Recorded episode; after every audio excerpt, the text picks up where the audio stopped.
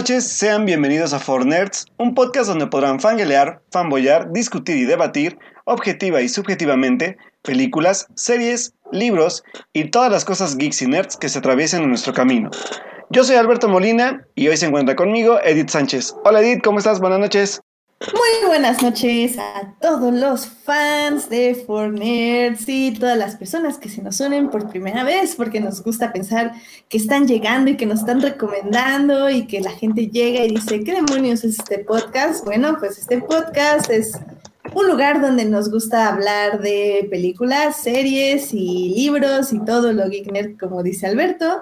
Y pues bienvenidos a todos y sobre todo bienvenido a nuestro invitado del día de hoy que nos va a acompañar para hablar de eh, muchos temas que tenemos y la verdad es que estoy emocionada porque quiero fangirlear mucho de muchas cosas. ya lo presento para ya irnos inmediatamente a los momentos de la semana, a las noticias, a las series y a las películas. Eso. Carlos, hola Carlos, ¿cómo estás? Nuestro invitado del día de hoy. Hola, Edith. Hola, hola, Carlos. Hola a todos los que nos escuchan, ¿cómo están? Este, buenas noches y pues muchísimas gracias por invitarme otra vez. Ah, ya estamos aquí para, para empezar esta edición que se ve llena de adrenalina, ¿no? Series. La, serie, la serie de la que vamos a hablar de la película. uf, Yeah, sí, son chidas. Son chidas liras. Son chidas liras, chavos. Qué emoción, qué emoción, qué emoción. Pero, ¿qué te O- o- parece, Alberto, si ya terminamos? So- Solo, ahí? solo quiero hacer una anotación porque hoy Edith viene con, con mucho rush de, de, de fangirl, ¿viste, Carlos? Viene como muy rusheada el día de hoy. un shot de adrenalina. Sí, cañón, ¿eh?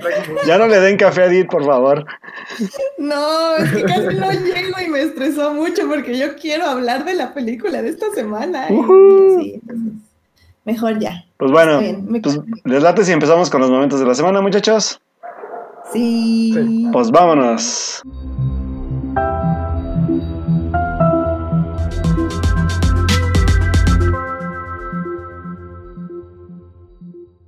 Pues muy bien, muchachos. Díganme cuáles son sus momentos de la semana. Vamos a empezar primero por Carlos, porque es como siempre nuestro querido invitado de esta semana. Y pues bueno, Carlos, cuéntanos qué, qué fue tu momento de esta semana. Madre santa del señor. Bueno, te- tengo originalmente, tenía tre- tres, pero lo voy a reducir a dos. Ok.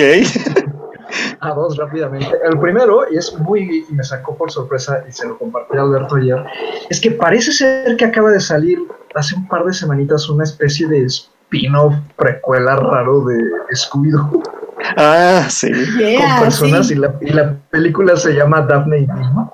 Algo no sé, o sea, el, se supone que es de que se conocen en la prepa y en la secundaria y resuelven misterios juntas, pero se ve, no sé, se ve tan casera la película, pero como que da el morbo verla y vi el trailer y me dio mucha risa. Y hasta pensé que era eh, parodia, pero no, es real. Entonces, eso, eso me hizo el día porque sí, sí como que eh, eh, era muy fan de Scooby-Doo, de la caricatura, entonces como que me hizo recordar los momentos en que, en que la veía. Y, este, y sobre todo que hay, hay- una película de Scooby-Doo que sí me gusta mucho. Esperemos que, que esperemos que no sea como los live action que hicieron. Porque, bueno, igual los live action no eran tan malos. Es, que- es que sí es un live action, o sea, de hecho es el quinto live action, eso fue lo que más me llamó la atención, no sabía que había cuatro más después de, de la primera película que, que vimos, y este, y bueno, ese, ese es el primer momento, y el segundo momento, eh, me enteré por, por un amigo ayer, que también lo, publicó en su Facebook, y me arrobó este, sobre una serie de la que yo no tenía idea, que está planeando Amazon Prime, que va a salir el 12 de octubre, sobre la dinastía de los Romanov. Y supongo yo que en específico sobre eh, pues la última, la última parte de su historia con, con este, la revolución antes de la revolución rusa, ¿no? Con el zar Nicolás y la famosa Anastasia y todo eso. Entonces, no tengo idea de exactamente de qué va a tratar, pero a mí los Romanov es un tema que me ha gustado muchísimo siempre, ¿no? Es, es uno de mis temas favoritos de la historia universal y este, y le tengo muchísimas ganas a, a la serie. El reparto se ve buenísimo, es enorme y este y va a estar disponible en Amazon Prime. ¿no? Entonces eh, voy a, voy a estar tuiteando luego cuando me entere más del proyecto al respecto y obviamente estaré en primera fila viéndola cuando salga. ¿Qui- ¿Quién va a protagonizar, Carlos? Ay, bueno, es que es mucha gente. es mucha gente. es, es- es mucha gente. Es- entre ellos está, bueno, es que, ¿saben que Está raro porque es como un cast súper, súper internacional y y no, no entiendo como por qué hay este, ciertas personas ahí, por ejemplo, está, está Isabelle Huppert, ¿no? La actriz francesa, que pues para mí es como de qué demonios hace ahí, digo, yo encantado de verla, pero sí, sí está este, como muy internacional todo el, el elenco. También está Aaron Eckhart, está Catherine Hahn, está Christina Hendricks, Radha Mitchell, ¿no? Algunos nombres que seguramente conocemos, pero que ya tiene tiempo que no vemos en pantalla, como ella, Amanda Pitt, Diane Lane, este, Corey Stoll, ¿no? a quien recordarán por House of Cards, en, la, primera temporada de House of Cards y por el ser el villano de la primera de Ant-Man, y, este, y entre muchos otros. Entonces, va, va, a estar muy, muy interesante cómo, cómo va a funcionar el reparto. Y también me enteré por en nuestro queridísimo amigo y uno de los cuatro pilares de Fortnite, Melvin, que hubo una secuencia filmada aquí en la Ciudad de México. Ah, sí, sí, es cierto. Entonces también eso me intriga muchísimo, a ver, a ver qué tal sale. Sí, y más, y más ver como, vi que le preguntas, ¿no? O sea, como qué tipo de escena filmarían en México, ¿no? Eso va a estar interesante. Sí, sí, sí. Algo que, algo, algo que creo que hay que añadir un poco también a, esa nueva serie que se estrena ya creo que pronto, ¿verdad? Porque es este año. Sí, en octubre. O sea, debe ser, ah, es en octubre, cierto. Eh, a mí lo que me llamó la atención sobre todo, más allá del elenco, que es un gran elenco, que por cierto ahorita Carlos se menciona tanto de Christina Hendricks y yo añado también a John Slatery, que ellos dos, ah, si bien recuerdan, eh, salían en la serie de Mad Men y que casualmente Los Romanovs está producida y dirigida por Matthew Weiner, que también fue pues el creador de Mad Men. Entonces creo que ya tener el nombre de Matthew Weiner, que también aparte de Mad Men participó en las últimas temporadas de Los Sopranos, creo que a mí ya con ese nombre ya me tiene bastante comprado. A lo mejor no soy tan fan de la historia, pero creo que ya con el simple hecho de ver su nombre ahí, sí es como para, por lo menos para mí, una serie obligada de ver.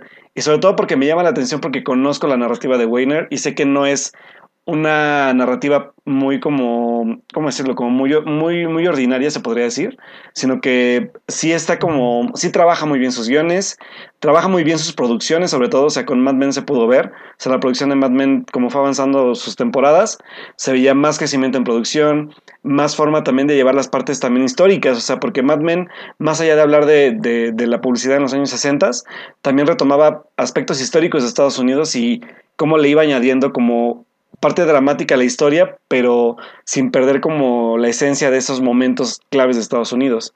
Entonces creo que va a ser bastante interesante, ¿eh? o sea, creo que por lo menos para mí sí va a ser como un must watch para ya al final de año, entonces este, pues yo, así como Carlos, yo también lo espero bastante.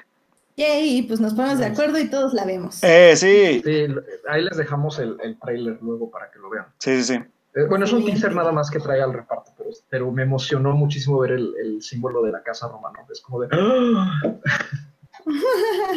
Sí, por esa época yo también les voy a estar recomendando otra serie que es Top Secret, pero luego hablaremos de ella. O sea, ah, entendí, dije, o sea, Edith va a viajar a 1920, órale. ah, estaría bueno. ¿Por qué no? Déjame, voy a invitar. Why, why, why not? Muy bien. Alberto, ¿cuál fue tu momento de la semana? Pues bueno, mi momento de la semana, más que ver con un contenido únicamente, así como Carlos, el mío tiene que ver con un tema, un tema, o sea, en específico, pero dividido en dos partes. Por un lado, está, de hecho el anuncio ya se había hecho el año, del año, la semana pasada, perdón, y en otro rollo, eh, la semana pasada, sobre un nuevo juego de Digimon para las consolas PlayStation 4 y para Nintendo Switch. Es un tipo de juego RPG. Se ve bastante bonito el juego. Igual, este. Obviamente, pues son RPG solamente. Creo que aquellos que han jugado tipo de juegos de Pokémon y todo ese tipo de cosas sabrán cómo es el manejo de, pues, como más estadístico de, de la interacción de los personajes.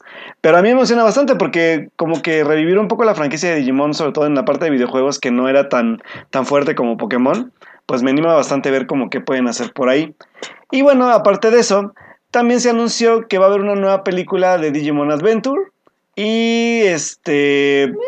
Ya, ya vamos a ir sobre, todo por la parte como de la línea temporal que está manejando Digimon 3D ahorita, donde ya los vamos a ver pues a los protagonistas ya más adolescentes, con los problemas que tienen ya en esta serie, y que la verdad me llama la atención, sobre todo la parte del dibujo, ya, ya filtraron dos, este, dos imágenes de, de Tai y de... Ay, ¿cómo se llama este chavo? Este. y Matt, Y Matt.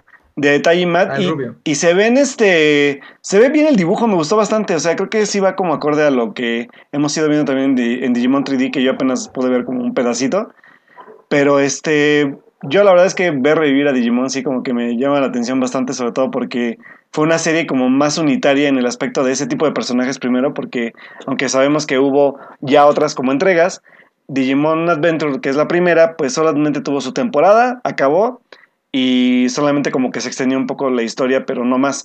Entonces volverlos a ver y volver a ver una película ahora sí, porque a final de cuentas Digimon, este, Tri, Tri era ya como un, como unas, o sea, se les llaman novas o son como mini películas, pero que forman una serie.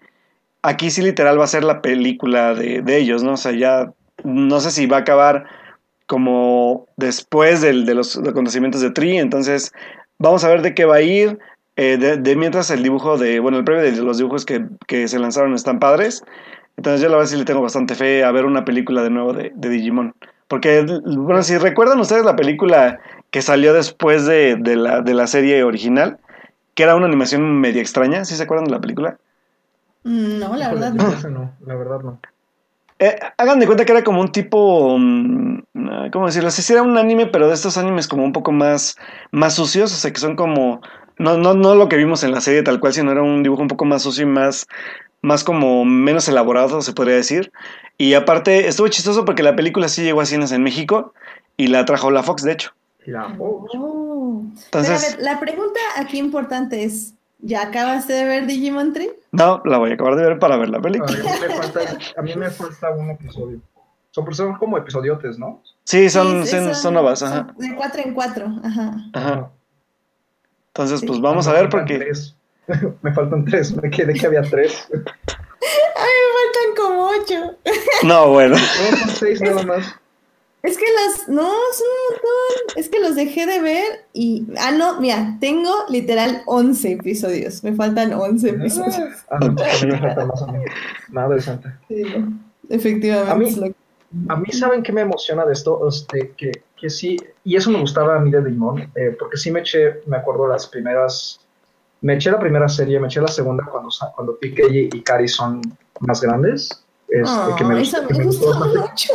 Me eché Digimon 3, me eché Digimon 4, y a todas les agarré gusto. Y algo que me gustaba de, de las series en general y también de, de, lo, de, de estos de Free es que Digimon siempre ha como tratado de innovar, ¿no? O sea, en, en su storytelling, ¿no? O sea, siempre presenta, o, o ya sea otros personajes o los presenta en otra situación ya más grandes en sí, mientras que Pokémon, ¿no? Que es la comparación obvia, pues te- seguimos Ujú. teniendo a Ash de 12 años. Ah, claro. 10 años, perdón. Sí. Entonces es como Ujú, de- ujú. y, como que no hay un avance de, de, de desarrollo de personajes, como siempre se queda en lo mismo. Entonces, eh, de hecho, yo por eso dejé de ver la serie desde hace años. Sí, claro.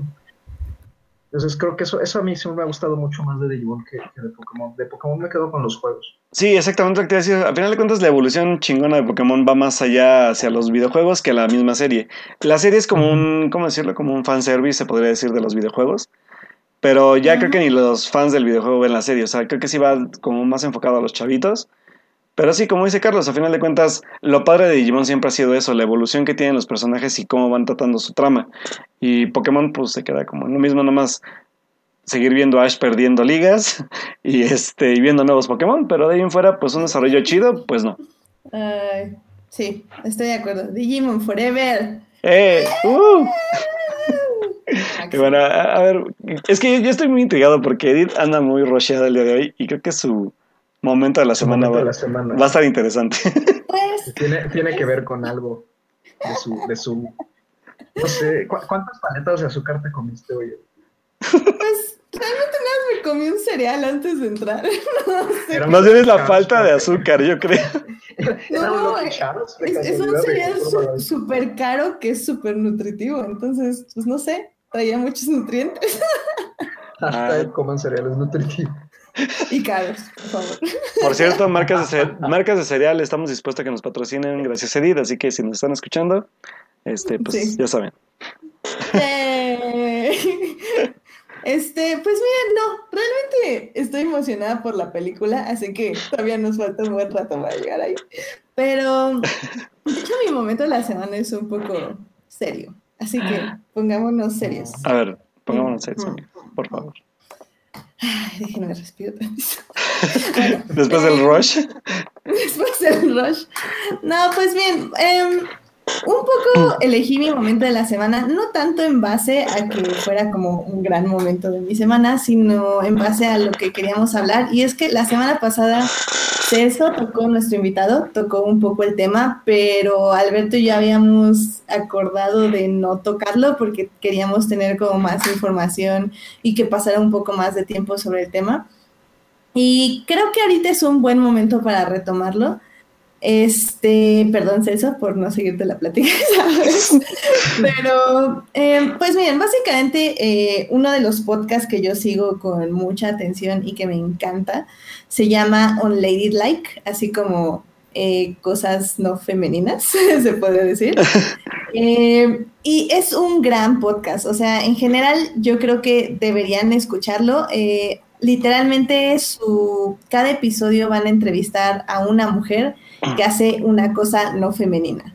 Eh, no sé, por ejemplo, en el segundo episodio hablaron de cómo la bicicleta se consideraba una, andar en bicicleta para las mujeres se consideraba una cosa no femenina de los 90 y, bueno, más bien en los 900, 1900 y toda esa época. Y los 90 eh, también, también. Sí, no me extrañaría que hubiera. sí, qué triste. Y bueno, y cómo, cómo ha ido evolucionando justamente el empoderamiento de la mujer a través de una bicicleta, por ejemplo.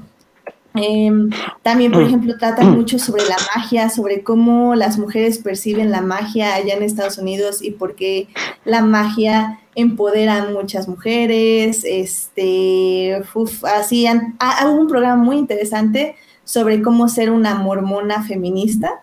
Eh, entrevistan a una mujer que, bueno, su religión era mormona y cómo tuvo que separarse poco a poco de su religión que eh, le empezó a limitar en muchos aspectos, pero también cómo encontró su fe en, también en luchar contra su propia religión. Entonces, son, son programas muy interesantes de 40 minutos, están muy bien editados y justo, bueno, yo voy un poco atrasada, la verdad, no voy al día, pero justamente el fin de semana que estaba corriendo me tocó escuchar el de eh, un programa que se llama Cómo contar una broma de violación, How to Tell a Rape Joke, que básicamente entrevistan a una chava que se llama Cameron Esposito, que eh, juré y juré que iba a ver su stand-up, pero no tuve tiempo. Eh, su stand-up se llama literal Rape Jokes, eh, eh, bromas de violación.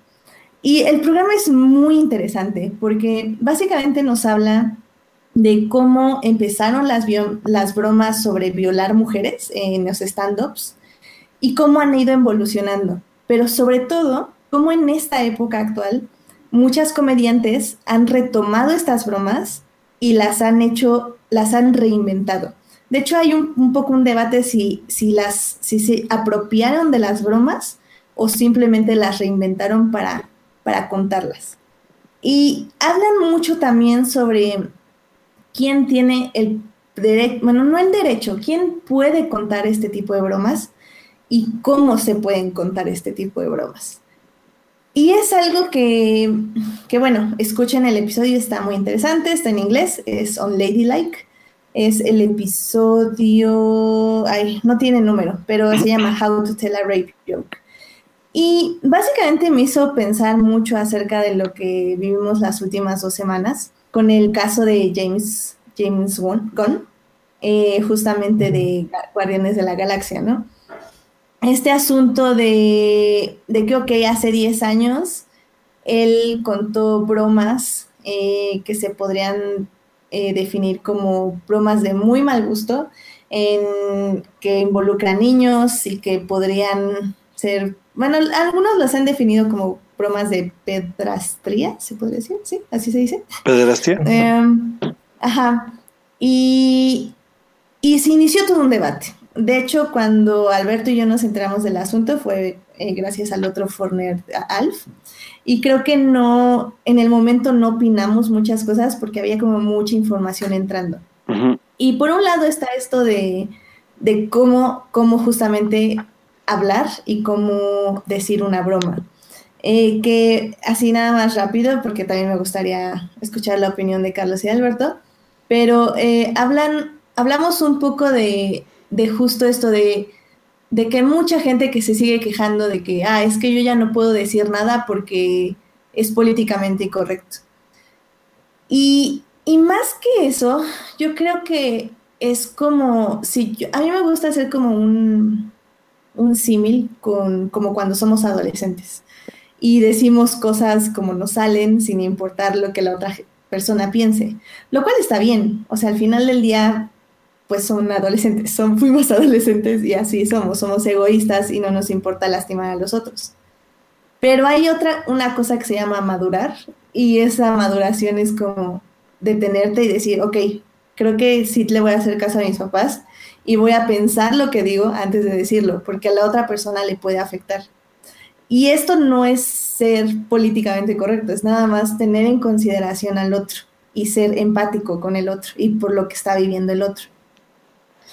Entonces, estoy muy en pro de, madurar y, y, justamente pensar lo que vamos a decir antes de decirlo, pensarlo antes de escribirlo.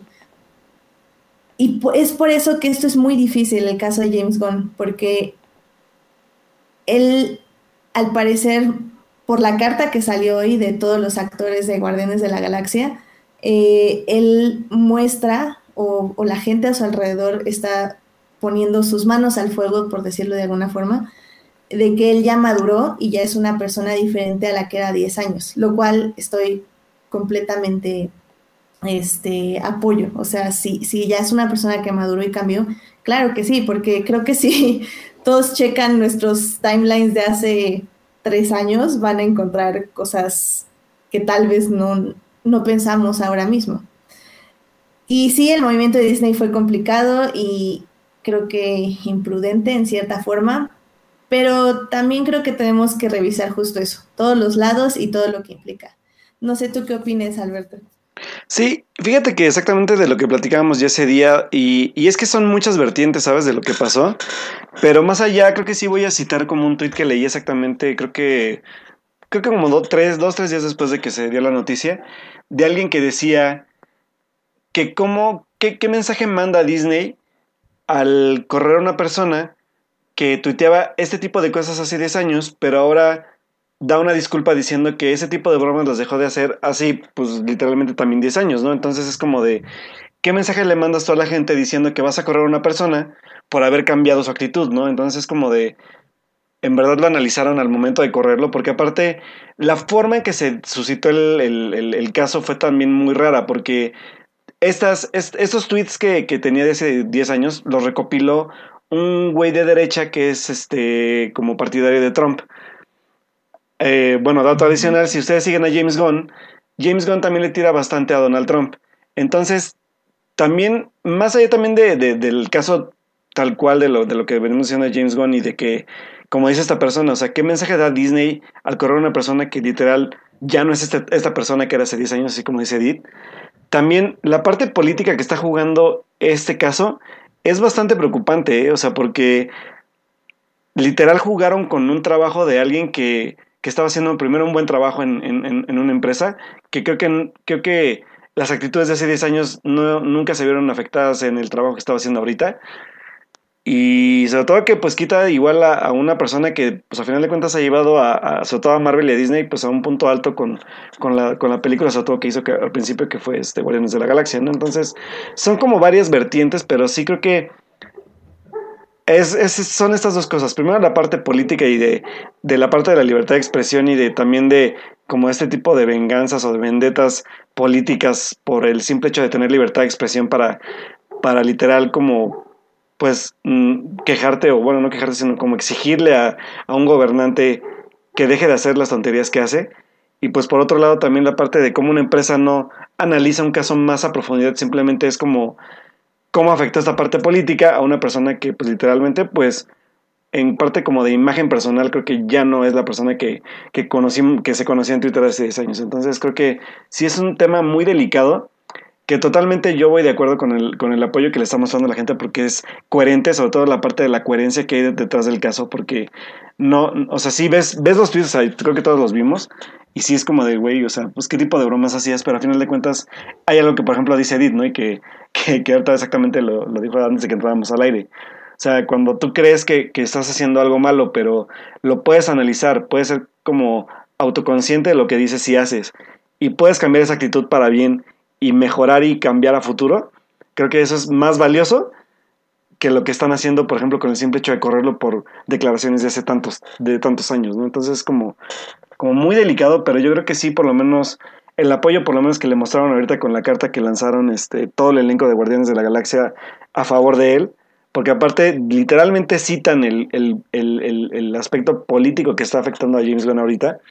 Entonces es como muy, como muy, muy raro el caso porque no solamente es por el simple hecho de los mensajes, sino quién los, quién los reveló, quién, quién los recopiló para volverlos a traer como al, a, la, a, la, vista mediática, este, cómo lo hizo, por qué lo hizo y, y, sobre todo qué personaje estaba haciendo James Gunn ahorita. O sea, porque aparte de ser un director y un creador ya en la parte como de, del mundo nerd o en la parte de Marvel, pues también el que también estaba alzando una voz en contra de pues de, de, de, la situación que está pasando política Estados Unidos. Entonces creo que sí es como, como bastante de análisis y pues yo al, al final de cuentas, como dice Edith, yo creo que esta parte del cambio, si tú ya cambiaste esas actitudes y ya no eres esa persona, creo que es totalmente válido que sea así y que no se critique exactamente por eso, porque igual yo creo que si yo me voy a mi timeline de hace 10, bueno, no tengo tantos años, pero como 8 años, sí, pues yo creo que igual tuiteé alguna babosada, o sea, creo que eso todos lo, lo pudimos haber hecho.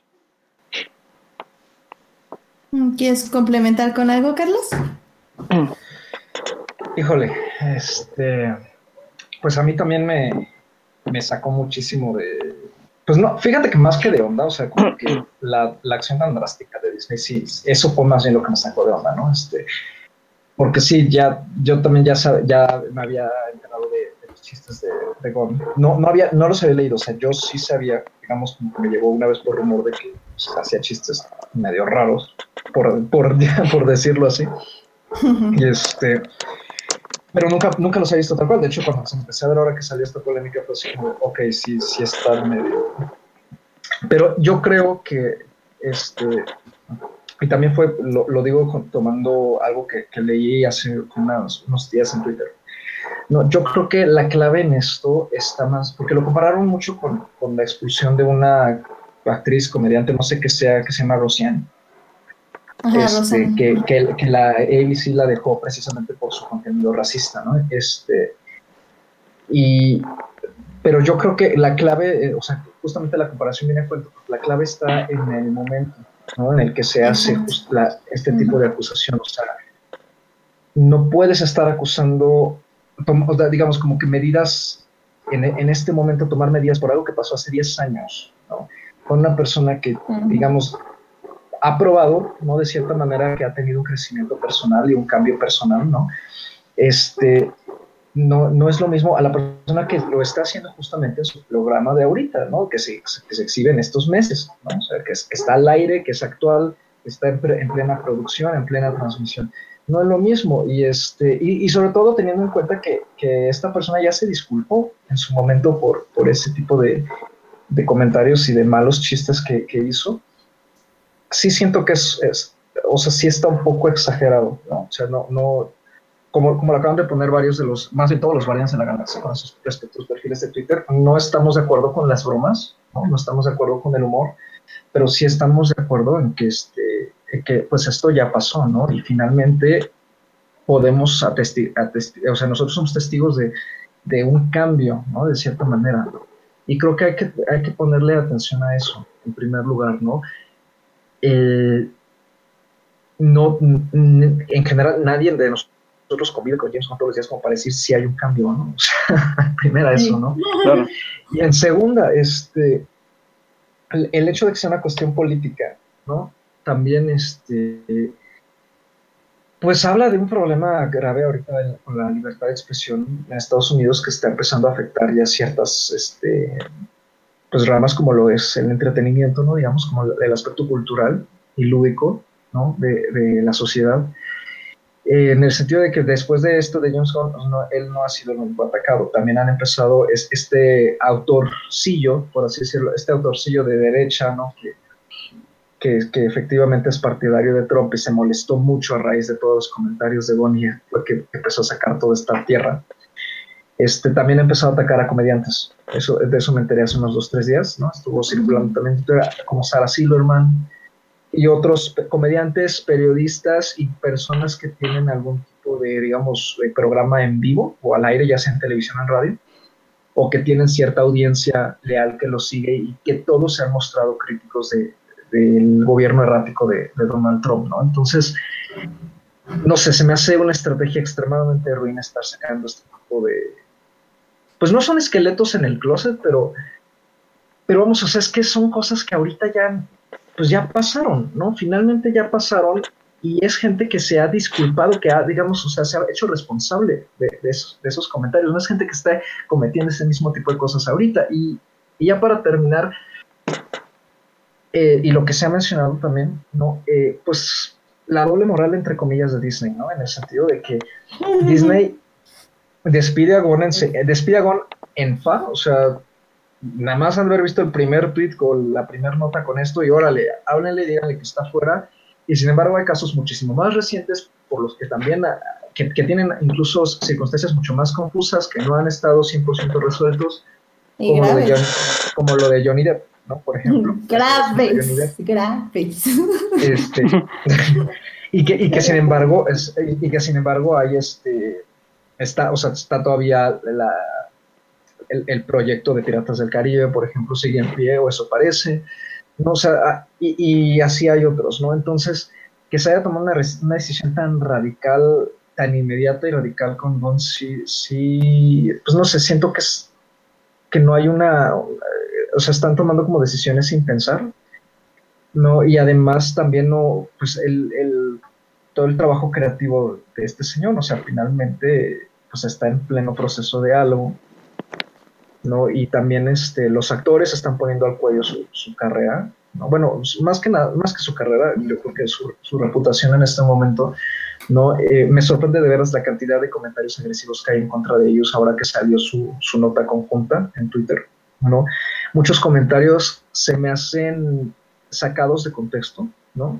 Justamente estaba leyendo un, un tweet ah, que le mandaron a Chris Pratt de que cómo se sentiría él si le hubieran tocado a sus hijos, y yo digo, pero eso que, o sea, sí tiene que ver con el contenido de esas bromas, pero, o sea, una cosa es hablar por hablar, ¿no? Y otra cosa es que haya acciones concretas comprobadas, ¿no? Y, no tenemos eso, nadie tiene eso como prueba. Entonces sí se me hace que es como crear escándalo del escándalo y llevarlo a proporciones que, a las que no necesita irse. Ah, aquí, aquí, aquí lo, que, lo que yo también quiero poner un poco en cuestión es exactamente eso, ¿sabes? Porque se me hace tan extraño porque yo, yo, yo aparte de, más que de Disney que tome la decisión como acertada o no acertada, lo que sea para cada quien que como tome como el tema, yo creo que más allá también de, de la decisión del, de, o sea, del, del, o sea, person, de la persona de, de, James Gunn y de qué hizo, yo también siento que va un, o sea, no, no quise como, como, como, ¿cómo se llama esto? Como, como teorías políticas, pero yo, yo también me cuestiono como la parte de, o sea, James Gunn, o sea, incluso creo que había gente que ya sabía que hacía este tipo de bromas, y Disney seguramente lo sabía, pero aún así contrató a un director de ese, de ese, de ese calibre, ¿no? Entonces, como por qué despedirlo ahorita, ¿saben? O sea, y, o sea, no, es lo que no entiendo. O sea, sí, sí me voy un poco más por también por la, por, por la cuestión política, de que igual a lo mejor también hubo alguna presión política por parte de Disney para que se hiciera este despido. Entonces, como... No, y ¿sabes qué? Voy a decir algo que va a ser polémico. Ah, no es cierto. Pero bueno, o sea, el problema aquí sí fue lo políticamente correcto. ¿En qué aspecto? En el aspecto de que la gente que no entiende, más bien la gente que usa el término políticamente correcto, es la gente que hace estas decisiones porque no sabe y no entiende y no quiere entender lo que realmente significa la inclusión, este, el representation matters, todo esto, no lo entienden y usan el término políticamente correcto y utilizan estas movidas así nada más por hacerlo. Es como decíamos de Han Solo, o sea, se ve que lo escribió un hombre, en el aspecto de que no entiende que es una mujer, este, un personaje válido femenino, que significa, ajá, exacto, es un activista, que está, o sea, no lo entienden y nada más lo hacen y lo escriben. Y eso fue lo que hizo Disney, reaccionó sin entender qué está pasando. Así es. No, y, además, ¿saben qué?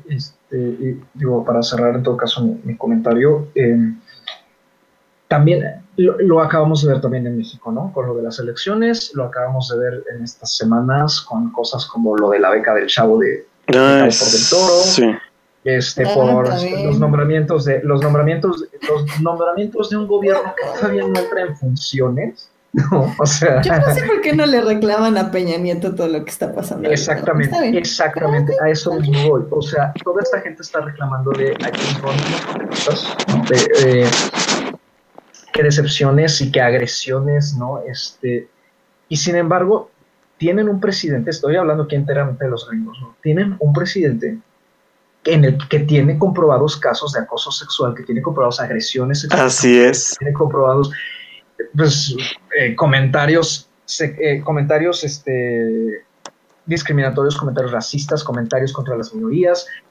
Y, además una política en contra de las minorías, una política que quita derechos, que quita este, eh, libertades, ¿no? O sea, entonces me sorprende muchísimo que sabiendo que es una jugarreta muy de derecha. Se, estén, se lo estén lleva, tomando de esa manera y que así como, está, como, como hay muchísima gente que está diciendo, no, yo, yo creo que no debería de ser, este, eh, no lo deberían de volver a poner al, al, mando del proyecto de Guardians of the Galaxy, porque esto, esto, esto, de ese, pues así, igual deberían de estarle reclamando al presidente de los Estados Unidos. ¿no? O sea, es, es, la misma, ahí sí se me hace una actitud muy doble moralista, ¿no? Y muy convenenciera y de que también eh, somos muy agachones, ¿no? No solamente aquí, también allá. Ah, sí, sí eso se, evidencia totalmente. Bueno, chicos, pues yo creo que con esto ya cerramos el tema para ya seguir con los temas que nos competen y que mi adrenalina regrese de nuevo. Pero sí, yo creo que podemos concluir que es un tema muy complicado, chicos. Como digo, creo que la idea aquí y el consejo que yo les doy es que no opinen hasta tener todas las variables, porque sí es muy complicado y estos temas son muy complicados y, y, creo que hay que ver todos los lados, no se queden solo con un lado. Recuerden que nuestros Twitters y nuestros Facebooks y todo eso son una burbuja y a veces hay que salir, ensuciarnos un poco para ver cómo están las cosas y regresar o algo así. Eh.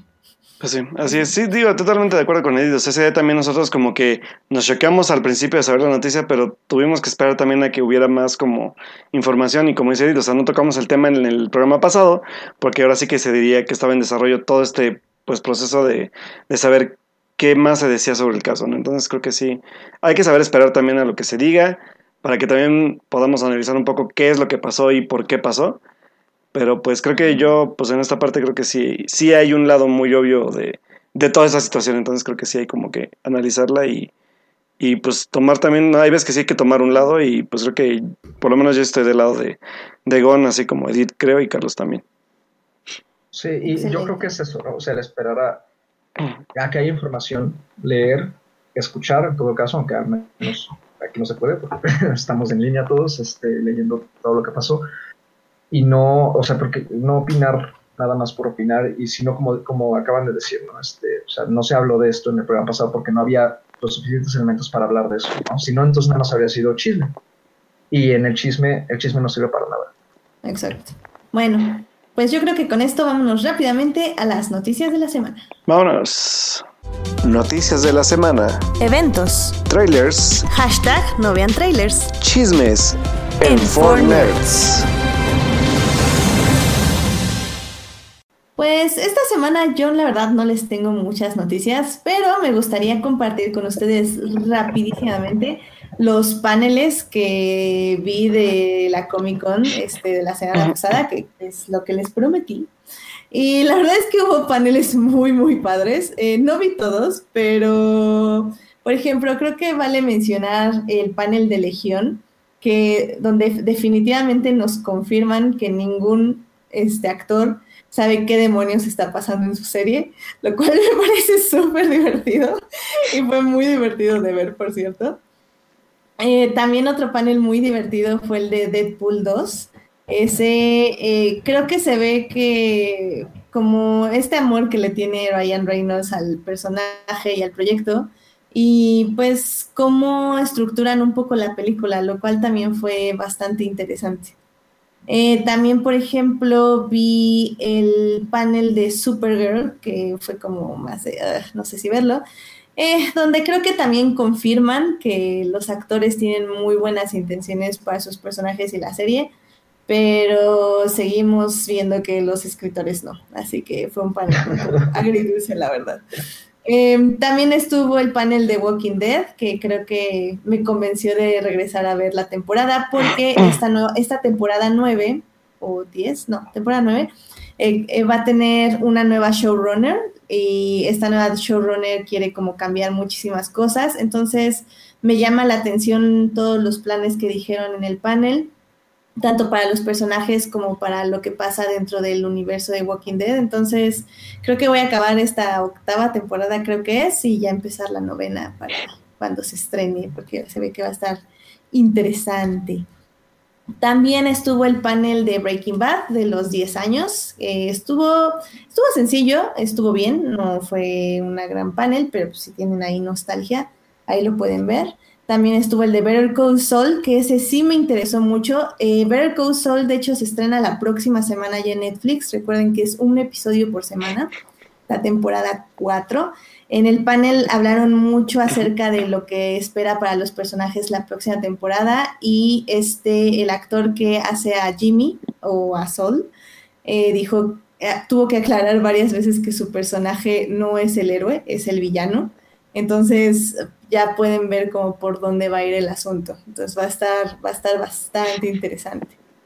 Y pues ya nada más para terminar, el panel de Doctor Who, que estuvo interesante. Eh, no me encantó, pero no me encantó creo que porque realmente no pueden decir absolutamente nada. Entonces como, pues sí, este, notas la química entre los actores y la doctora y eso está muy chido, pero pues no podían decir absolutamente nada de lo que va a pasar. Entonces fue un panel como ok, veo que son agradables todos y los quiero, pero pues nada más.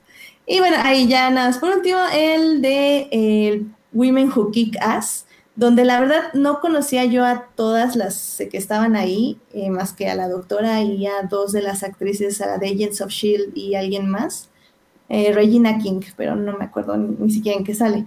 Pero bueno, eh, la verdad estuvo muy padre, hubo, hubo anécdotas muy interesantes de ellas como actrices y como mujeres y, como sus personajes y todo eso. Entonces creo que, creo que es uno de los paneles que más vale la pena.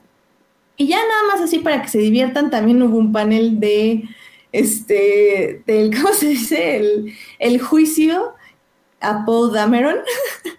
Estaba bien, estuvo bien padre. Ok. Literal, eh, eh, hicieron como una corte de la resistencia de Star Wars, eh, por si no saben de qué hablo, este, de Star Wars hicieron como un, pues un juicio para decir que porque, porque Poe Dameron pues, se sublevó básicamente a sus admirantes y todo esto, entonces querían ver si lo metían a la cárcel o lo dejaban libre. Esto está muy bueno, no machen. Sí, si les interesa, está padre y usan términos legales. Y Está, chido, está chido. En serio, okay. luego encuentras cada cosa.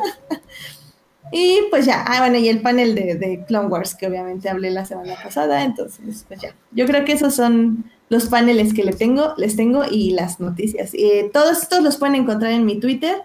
Pero si no los encuentran, este, díganme y les paso la liga. Va, uh, muy bien.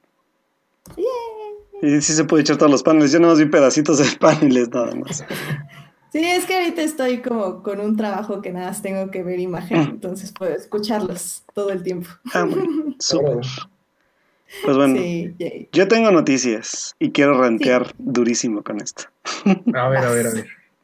Pues bueno, muchachos, se liberó eh, pues el comunicado de prensa de Lucasfilm sobre el inicio de la producción del último episodio de Star Wars, que según se dice va a cerrar la saga de los Skywalker en definitiva. I'm so excited. Y bueno, pues el- la filmación empieza el primero. Es el spoiler más grande del mundo. Y sí. La filmación empieza el primero de agosto, este, o sea, ya en dos días. El guion va a estar, va a estar coescrito por J.J. Abrams y por Chris Terrio. Y va a contar de nueva cuenta con Daisy Ridley, Adam Driver, John Boyega, Oscar Isaac, Lupita Nyong'o, Don Hal Gleason, Kelly Marie Tran. Eh, y bueno, pues además de eso, pues ya se habían ah, dicho algunos, ah, algunas añadiduras al cast, que, que está por ahí Kerry Russell, eh, Naomi Aki y Richard E. Grant. Y pues el anuncio fuerte de, la, de este comunicado de prensa que se mandaron de Lucasfilm fue como donde yo empecé a rantear un poco, obviamente, ¿verdad, muchachos? Que es, vamos a volver a ver a Mark Hamill, vamos a volver a ver a Carrie Fisher con pietaje no visto de The Force Awakens. Y vamos a ver de nueva cuenta a Billy D. Williams como Lando Calrissian. Porque muchachos, acuérdense que lo importante que nos dejó la película pasada es que debemos matar el pasado y no y bueno, o sea, debemos olvidarnos del pasado y matarlo si es necesario. Ok, eso es todo lo que voy a decir. Pasa, pasa. Así que En ya es. serio, ya. O sea, cada vez que dicen esa frase, sí te das cuenta que es la frase que dijo el villano. ¿Verdad? Sí. no, porque. Kylo Ren no es malo. Kylo Ren solo es incomprendido según está en un ustedes. arco de redención, pero en ese momento. Era un arco es- de redención es que lo va a matar. No, no lo va a matar. Bueno, no sé si lo mate, pero lo va a redimir y eso es lo importante. Están haciendo mucho énfasis en que es el fin de los Skywalker por fin. Sí, Este, pero, se va a redimir. Se va a redimir. Ah, bueno, pues Ah, sí. Bueno, el bueno, punto es que. yo la lo veré cuando esté en línea. Yo también. ¿Cuál es tu pro? No, no lo van a ver esté en línea, por favor. Sí, sí, no, y, y aparte se van a encargar de super spoiler la primera semana, vas a ver. Que a mí me gusta mucho la idea de ver a- al personaje de Leia, aunque sea un poco, porque creo que es, es muy necesario cerrar el arco de Leia Organa y, y eso me alegra, porque si, si lo piensan como que dentro de un futuro los nietos de sus nietos ven Star Wars, van a querer ver cómo termina el arco de Leia Organa y pues que nada más lo terminen en el en los eh, rol de estos del inicio. Leia Organa se murió, es como, no manches, ¿qué onda? Entonces, me alegra que sea con, con material de Force Awakens. Ya hasta hubiera aceptado un recast o un CGI, no me hubiera molestado, pero bueno, si ya vamos con, con found footage, pues está chido. Y estoy muy feliz. Y sigan diciendo esa frase porque es del villano. Y sigan identificándose con el villano de la película, chavos. Porque está escrito para ustedes, fans tóxicos. ¡Eh! Joyce me apoya. Gracias, Joyce. Ok, baneada. Joyce baneada. ¿Alguna Joyce. otra noticia? Eh, ah, bueno, sí. Por ahí igual tenía yo una noticia de que ya están preparando también eh, dentro de esta línea de como de películas live action de Disney. No, no es un este, no es un remake, gracias a Dios, por fin en la vida, sino va a ser una película sobre una princesa, pero que se va a desarrollar ahora en África. Eso está muy interesante porque sería como el primer live action de princesas de Disney que no tiene que ver con ningún otro remake.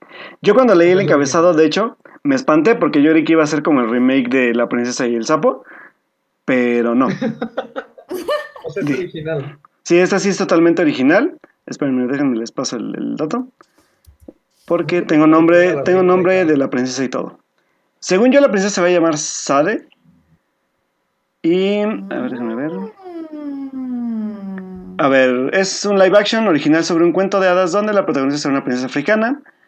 Eh, según datos de Deadline, Sade, nombre que llevará este nuevo proyecto, es una idea original de Ola Shokun- Shokunbi y Litzy Reed Palmer. Em, se dice que el guion va a estar a cargo de Rick Famuyi- Famuyiwa, que, bueno, tiene, entre paréntesis, que produjo algo que se llama Dope. No sé si es película o serie. Y todavía no hay director como definido, pero ya se está empezando a planear la película. Entonces suena interesante, sobre todo porque es por primera vez es original, es algo original más allá de lo que se ha hecho animado. Entonces creo que sí va a ser como algo interesante, la verdad. Muy bien. Bueno, las, las, otras dos noticias que tengo rápido es una, como bien sabemos, eh, pues después de la compra que ya realizó eh, Disney para 20th Century Fox, por ahí se decía que las películas tanto de que iba a ser Dark Phoenix y The New Mutants se decía que estaban muertas, pero según medios también de Estados Unidos, dicen que al menos Dark Phoenix sí está haciendo reshoots para la película porque Disney sí planea lanzarla. Solamente que, obvio, por el tono de la película, van a hacer reshoots para bajarle el tono que ya se había definido. Entonces, faltaría ver si de plano New Mutants sí va a seguir o, o sea, si va a estar como todavía como en el calendario de estrenos o de plano sí, la van a sacar, pero de menos Dark Phoenix sí está como considerada para estrenarse próximamente. No el 14 de febrero, supongo, del 2019, que era la fecha como, como definida para estreno, o como la, la última tentativa, pero este, pues posiblemente la veamos, si no el otro año, pues igual y hasta el 2020, que ya esté como producida totalmente, porque aparte la película ya había tenido como retrasos en su producción, pero bueno, pues vamos a ver qué va a pasar, sobre todo con todo, no sé, de los personajes, con los dos proyectos que quedaron pendientes de, de los X-Men. Ese par de películas no van a salir al final. Pues sí, yo también. Ah, igual y Dark Phoenix sí, pero The New Mutants sí yo creo que ya no va a ver la luz del día, la neta. Pero fíjate que es chistoso, porque yo, yo pensaría al contrario, porque New Mutants ya tenían media película filmada y Phoenix no. Pero es que, híjole, la verdad es, es que, ¿sabes cuál es el interés más allá de Disney, más de, de New Mutants que en Dark Phoenix? Que la película posiblemente tenga conexión con, lo nuevo que quieren preparar para X-Men. Entonces también posiblemente los reshoots vayan por ese lado. a mí no me importa nada mientras vea a Sophie Turner como Phoenix. Pues vamos a ver si la vemos. Ahí, ahí Edith y yo diferimos. Este... Yo tampoco, la neta, la neta a mí no me encantó su, a mí no me encantó su Jean Grey en Apocalypse, así que igual me da igual si la sacan no, nada más pues para ver de qué va a ir, pero tampoco soy como muy, muy expectante a lo que haga Sophie Turner como, como, como Jean Grey, la, la de verdad. Muy bien. Y bueno, pues la última, la última noticia que les tengo, muchachos, es que si ustedes esperaban con ansias como yo la espero, la tercera temporada de Stranger Things, pues les cuento que en octubre no vamos a tener la tercera temporada estrenada en Netflix. Acaban de decir que la serie pues se atrasó, pero pues dicen que aguantemos porque va a ser que está, bueno, sobre todo que es una historia más elaborada. Entonces, pues vamos a ver si es cierto, pero por lo menos yo que sí lo esperaba, pues este Halloween no vamos a tener Stranger Things, sino hasta el otro año, muchachos.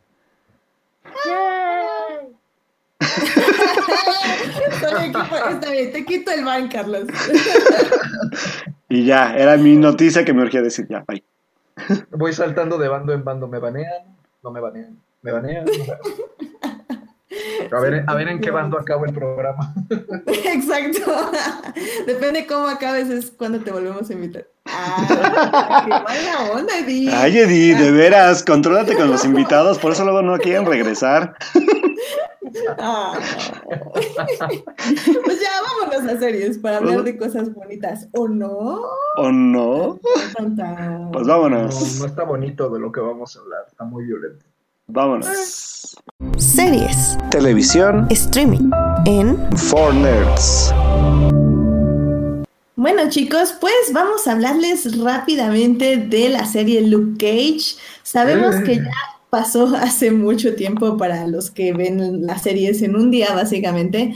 Pero la verdad es que si en algo, yo, eh, eh, algo Carlos y yo estamos de acuerdo, es que Luke Cage se tiene que disfrutar con calma. Así como saborear, como quien dice. ¿No estás de acuerdo, Carlos? Sí, totalmente. ¿Sabes? ¿Sabes justo que dices eso? Eh, The Defenders, este, esa se me la eché creo que como en tres, cuatro días, porque como que se, se presta, ¿no? O sea, como que es pura acción. O sea, es acción, acción, acción. Pero lo que es más densita, o sea, no solo por, por, la trama que está como muy enfocada en desarrollo de personajes, sino que la atmósfera es pesada, ¿no? O sea, es, digo, no es tan pesada como echarte, por ejemplo, House of Cards, que sí es, o sea, no te, yo no me puedo echar dos capítulos de House of Cards seguidos, no, no, no, para nada. Mm, yo sí, ¿eh? Sí me gusta, pero no, no, no, no. Este, sí, sí, sí me pesa.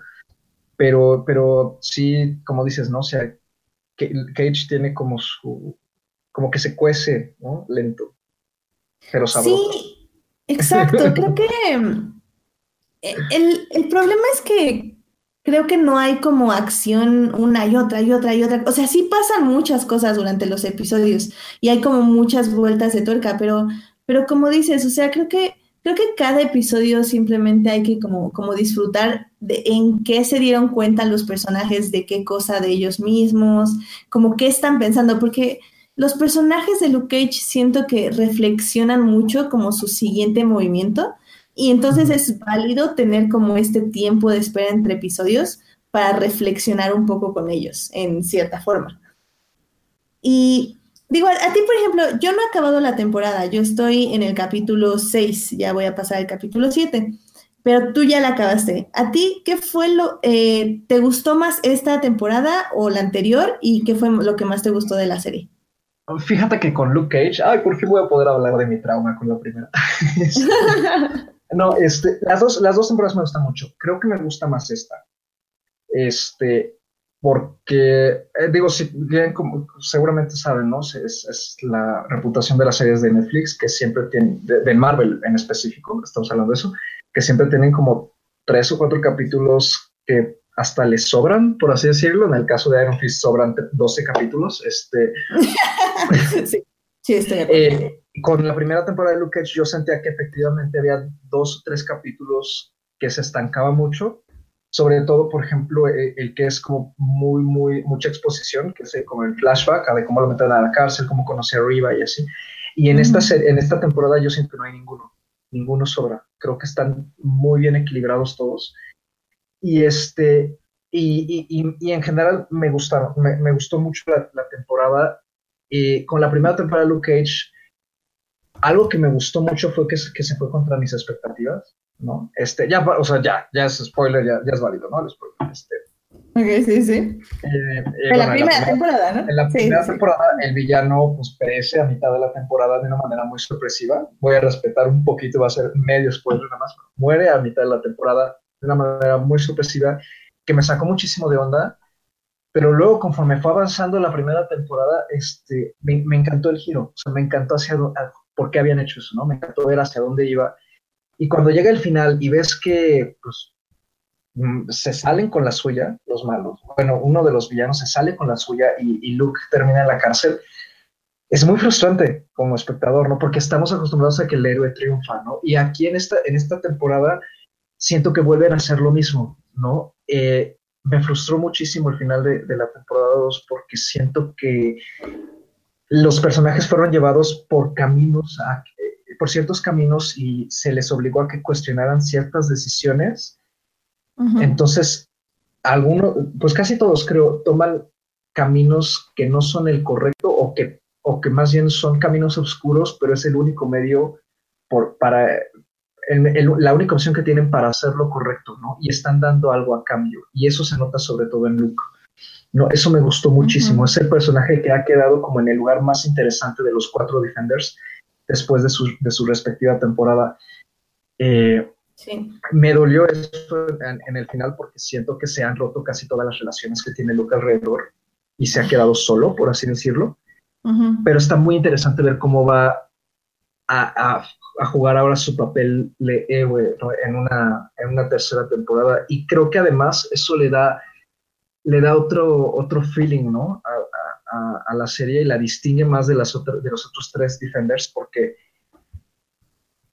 como que se siente aún más real, ¿no? O sea, ya parece que ya ni siquiera es una serie de, Marvel de superhéroes, pues, ¿no? De gente con poderes, es, es un drama. Y eso me ha gustado muchísimo, de veras, mucho, mucho, mucho. Sí, no sé tú, Edith, hasta el momento, cómo la ves. Ajá, sí, ahora sí que eh, me siento ya como con confianza de ver lo que falta de la temporada, porque justamente eso era lo que yo veía en Luke Cage, como algo como muy oscuro que se estaba cociendo. Entonces me gusta saber que va a terminar ahí, porque ahí es donde lo están mandando y eso quiere decir que es coherente este, la serie. Y, y pues sí, la verdad es que sí estoy emocionada. Creo que eh, bueno, emocionada no es la palabra, pero al menos estoy muy interesada en dónde van los personajes y eso creo que es muy importante. Creo que es algo que no logran las otras series. Creo que Jessica Jones es más como una inversión emocional. y Daredevil es como que te inviertes en, las batallas y en, en los golpes, en las coreografías y todo eso, que es, es muy, muy interesante. Y Luke Cage se, se, fue por el desarrollo y eso, eso me gusta. Además de que la verdad, sé que tú no eres muy fan, ahorita vas a explicarnos por qué, pero, pero yo sí fui muy fan de que esta temporada, todos los episodios, o sea, todos los episodios que he visto, tienen una música excelente. O sea, tenemos que tener a Siri así a tiro de piedra para que nos diga qué estamos escuchando, porque la verdad es que cada canción que sale en esa serie es increíble. Y a mí lo que me está gustando es que las canciones las están usando como una manera de enlazar eventos entre diversos personajes y bueno, más bien, más que eventos, emociones entre diversos personajes. Entonces, en lugar de cortar la canción y tener como una canción para cada personaje, dejan una canción y ya nada, hacen un recap, que es, que de hecho es algo que he notado en la temporada, no sé si el showrunner eh, cambió o simplemente se decidió por eso, que es como una... Ah, bueno, es una forma de edición, siento yo, que es como muy de los sesentas. Eh, de hecho, hasta la forma de filmar, la forma de, cómo va la cámara atrás de los personajes, eso, eso creo que me gusta mucho y, creo que parte del soundtrack es, bueno, más bien el soundtrack es parte de este estilo que le están dando a Luke Cage, que es muchísimo más distinguible del de Daredevil, el de Jessica Jones y del cero estilo de Iron Fist. Eh, me está agradando mucho, creo que yo sí la recomiendo que la vean, sobre todo si son fans de, al menos de los superhéroes Marvel, y creo que vale mucho la pena, pero eh, no sé tú qué digas, Carlos, ya así como para terminar. Pues a mí, fíjate, o sea, en general eh, no es muy mi género musical, pero sí, sí, sí veo por qué están metidas las canciones, ¿no? te doy toda la razón, o sea, sí, sí es más como un desarrollo emocional del episodio. Eh, a mí lo, que no me ha, digamos, como cuajado es que dejen como la canción como completa, y o sea, no solo la canción, sino el performance más bien completo, ¿no? sí hay algunos episodios, eh, creo que es el 7, justamente el 7 y el 9, en el que casi no te enfocan a, a los personajes, es simplemente ver el performance del, del artista que está tocando en ese momento en, Harlem's Paradise, ¿no? Y este, y de repente sí es como, bueno, a mí eso de repente sí digo, yo ya, o sea, quiero, quiero avanzar, ¿no? O sea, ya, ya, ya, sabemos que canta muy padre y bla, bla, bla. Eso ya es, es, muy, muy, personal, ¿no? Pero sí creo que el propósito es, por supuesto, este, em, enfatizar la atmósfera, ¿no? Eh, eh, la, atmósfera de, de la serie, distinguirla del resto y al mismo tiempo como que también contribuye mucho a, a, una especie como de interpretación de Black, Black Exploitation que tiene la serie, porque sí tiene mucho de eso, ¿no? De la manera en que también se le trata a la comunidad negra y de la comunidad latina por bajito del agua, porque varios personajes son latinos, este, a la comunidad negra este, en Estados Unidos, ¿no? Tiene mucho ese feeling de, digamos, como de, de cine de Black, de, de, sí, de Black Exploitation Cinema. ¿no? Eso también me ha gustado mucho porque la vuelve muy distintiva, no le da miedo meter ciertos temas, ¿no? Este, mi personaje favorito fue Misty Knight, ¿no? Siento que desde el primer capítulo, este, aparte que Simón Mísica hace un gran trabajo, desde el primer capítulo ella es la que eh, eh, empieza con, digamos, como que con el arco emocional más fuerte, ¿no? Con lo que, después de lo que le pasa en The Defenders, ¿no? Y el verla simplemente cómo va, cómo va enfrentándose a, a, esa impotencia, a sí misma, ¿no? A una impotencia y frustración causada por algo que, ella hizo, ¿no? Y, pero que es algo bueno, o sea, que es un, es, fue un acto, pues, como un selfless, ¿no? O sea, como que no, un acto completamente entregable a, salvar la vida desinteresada. Eso, eso me gusta muchísimo, ¿no? Y porque le saca un lado, no oscuro a ella, pero la hace explorar otras emociones. Entonces, en general, creo que por eso vale mucho, mucho la, pena la serie. También Alfred Goddard eh, hace un buen trabajo. De repente siento como que, no sé, me desentona un poquito, como que cuando hace ciertas expresiones o, reacciones como de grito o enojo, como que no la siento como tan orgánica, pero me gusta mucho cómo llevan el personaje de Maya a lo largo de toda la serie, ¿no? los, los diferentes giros ¿no? que, le, que sale su hija, este, la relación que la manera en que ha, ha, cambiado su relación con Shades, por ejemplo, que es un personaje que aborrezco, pero que al mismo tiempo me encanta ver en pantalla. Ya sé, es, un, sí, es un gran villano. En, en, en, general creo que los dos son muy buenos villanos, ¿no? O sea, uh -huh. me da mucho coraje verlos, ¿no? ¿A poco no, Edith? O sea, que nada más sí. los ves cómo actúan y lo que hacen y dices, ay, ojalá lo maten, ¿no? Y no, y no, y no, y pasan los capítulos y dices, no lo matan, y no lo matan, y no lo matan. Y, Ajá, y quiero cerrar también con, con, con esto rápido. Eh, bueno, no sé si, si ya viste The Punisher, Edith. Eh, sí, no, no, no, perdón, no, no la he visto, Punisher no. Bueno, eh, bueno, The Punisher, por el personaje y por la manera en que seguramente lo, lo llaman en Daredevil, pues tiene la fama de que la serie es muy violenta, muy gráfica y muy sangrienta. No, señores, uh -huh. Luke Cage 2 es más violenta y sangrienta que esta. O sea, es, me sorprende la cantidad de violencia que hay en la serie de Luke Cage. Sí, sí, sí, sí, es muy violenta, sí, sí, sí. Y no solamente física, sino también emocional. ¿no? Hay, hay, acoso, hay acoso, hay abuso, ¿no? Ahí sí. se tocan tonos, tonos de abuso incluso doméstico, entonces creo que, creo que sí está haciendo algo muy, muy interesante con respecto al resto de las series de, de Marvel que no se veía desde pues, Daredevil, la verdad, desde la primera temporada. Te las recomiendo Amén. mucho, de. Amén. Sí, estoy, estoy completamente de acuerdo con Carlos. Eh, sí, no, no quería decir mucho yo porque efectivamente pues, no le he acabado y siento que no tengo este, la validez para decir mucho. Pero sí, o sea, sí, lo que, dice, lo que dice Carlos es algo que yo ya estoy viendo desde los primeros seis episodios y, sí, Luke Cage eh, les puede no gustar porque, como digo, tiene un estilo muy único, tanto visual como narrativo como de ritmo, pero, pero aporta muchísimo más que las demás series. Creo que, como, como decía antes, eh, Jessica Jones es mucho más emocional, este Daredevil es más de imagen, pero Luke Cage tiene todo, o sea, tiene, tiene todo, tiene emocional, de imagen, y de personajes y de desarrollo y está muy chida. Se las recomendamos mucho, mucho, mucho. Eh, ya nada más para cerrar rápido series, también quiero nada más decir rápidamente porque es una serie que quiero que alguien vea para que venga a hablar conmigo de ella, que es este The Good Fight. Es una serie que van a encontrar en Amazon Prime si lo tienen contratado. Y la verdad es que es una gran serie, o sea, terminó ya hace como un mes y medio, pero yo como la estaba viendo por otros medios alternativos porque no sabía que estaba en Amazon Prime, eh, me tardaba mucho porque como no mucha gente la ve, este, tardan mucho los subtítulos y es una serie que veo pues con toda mi familia.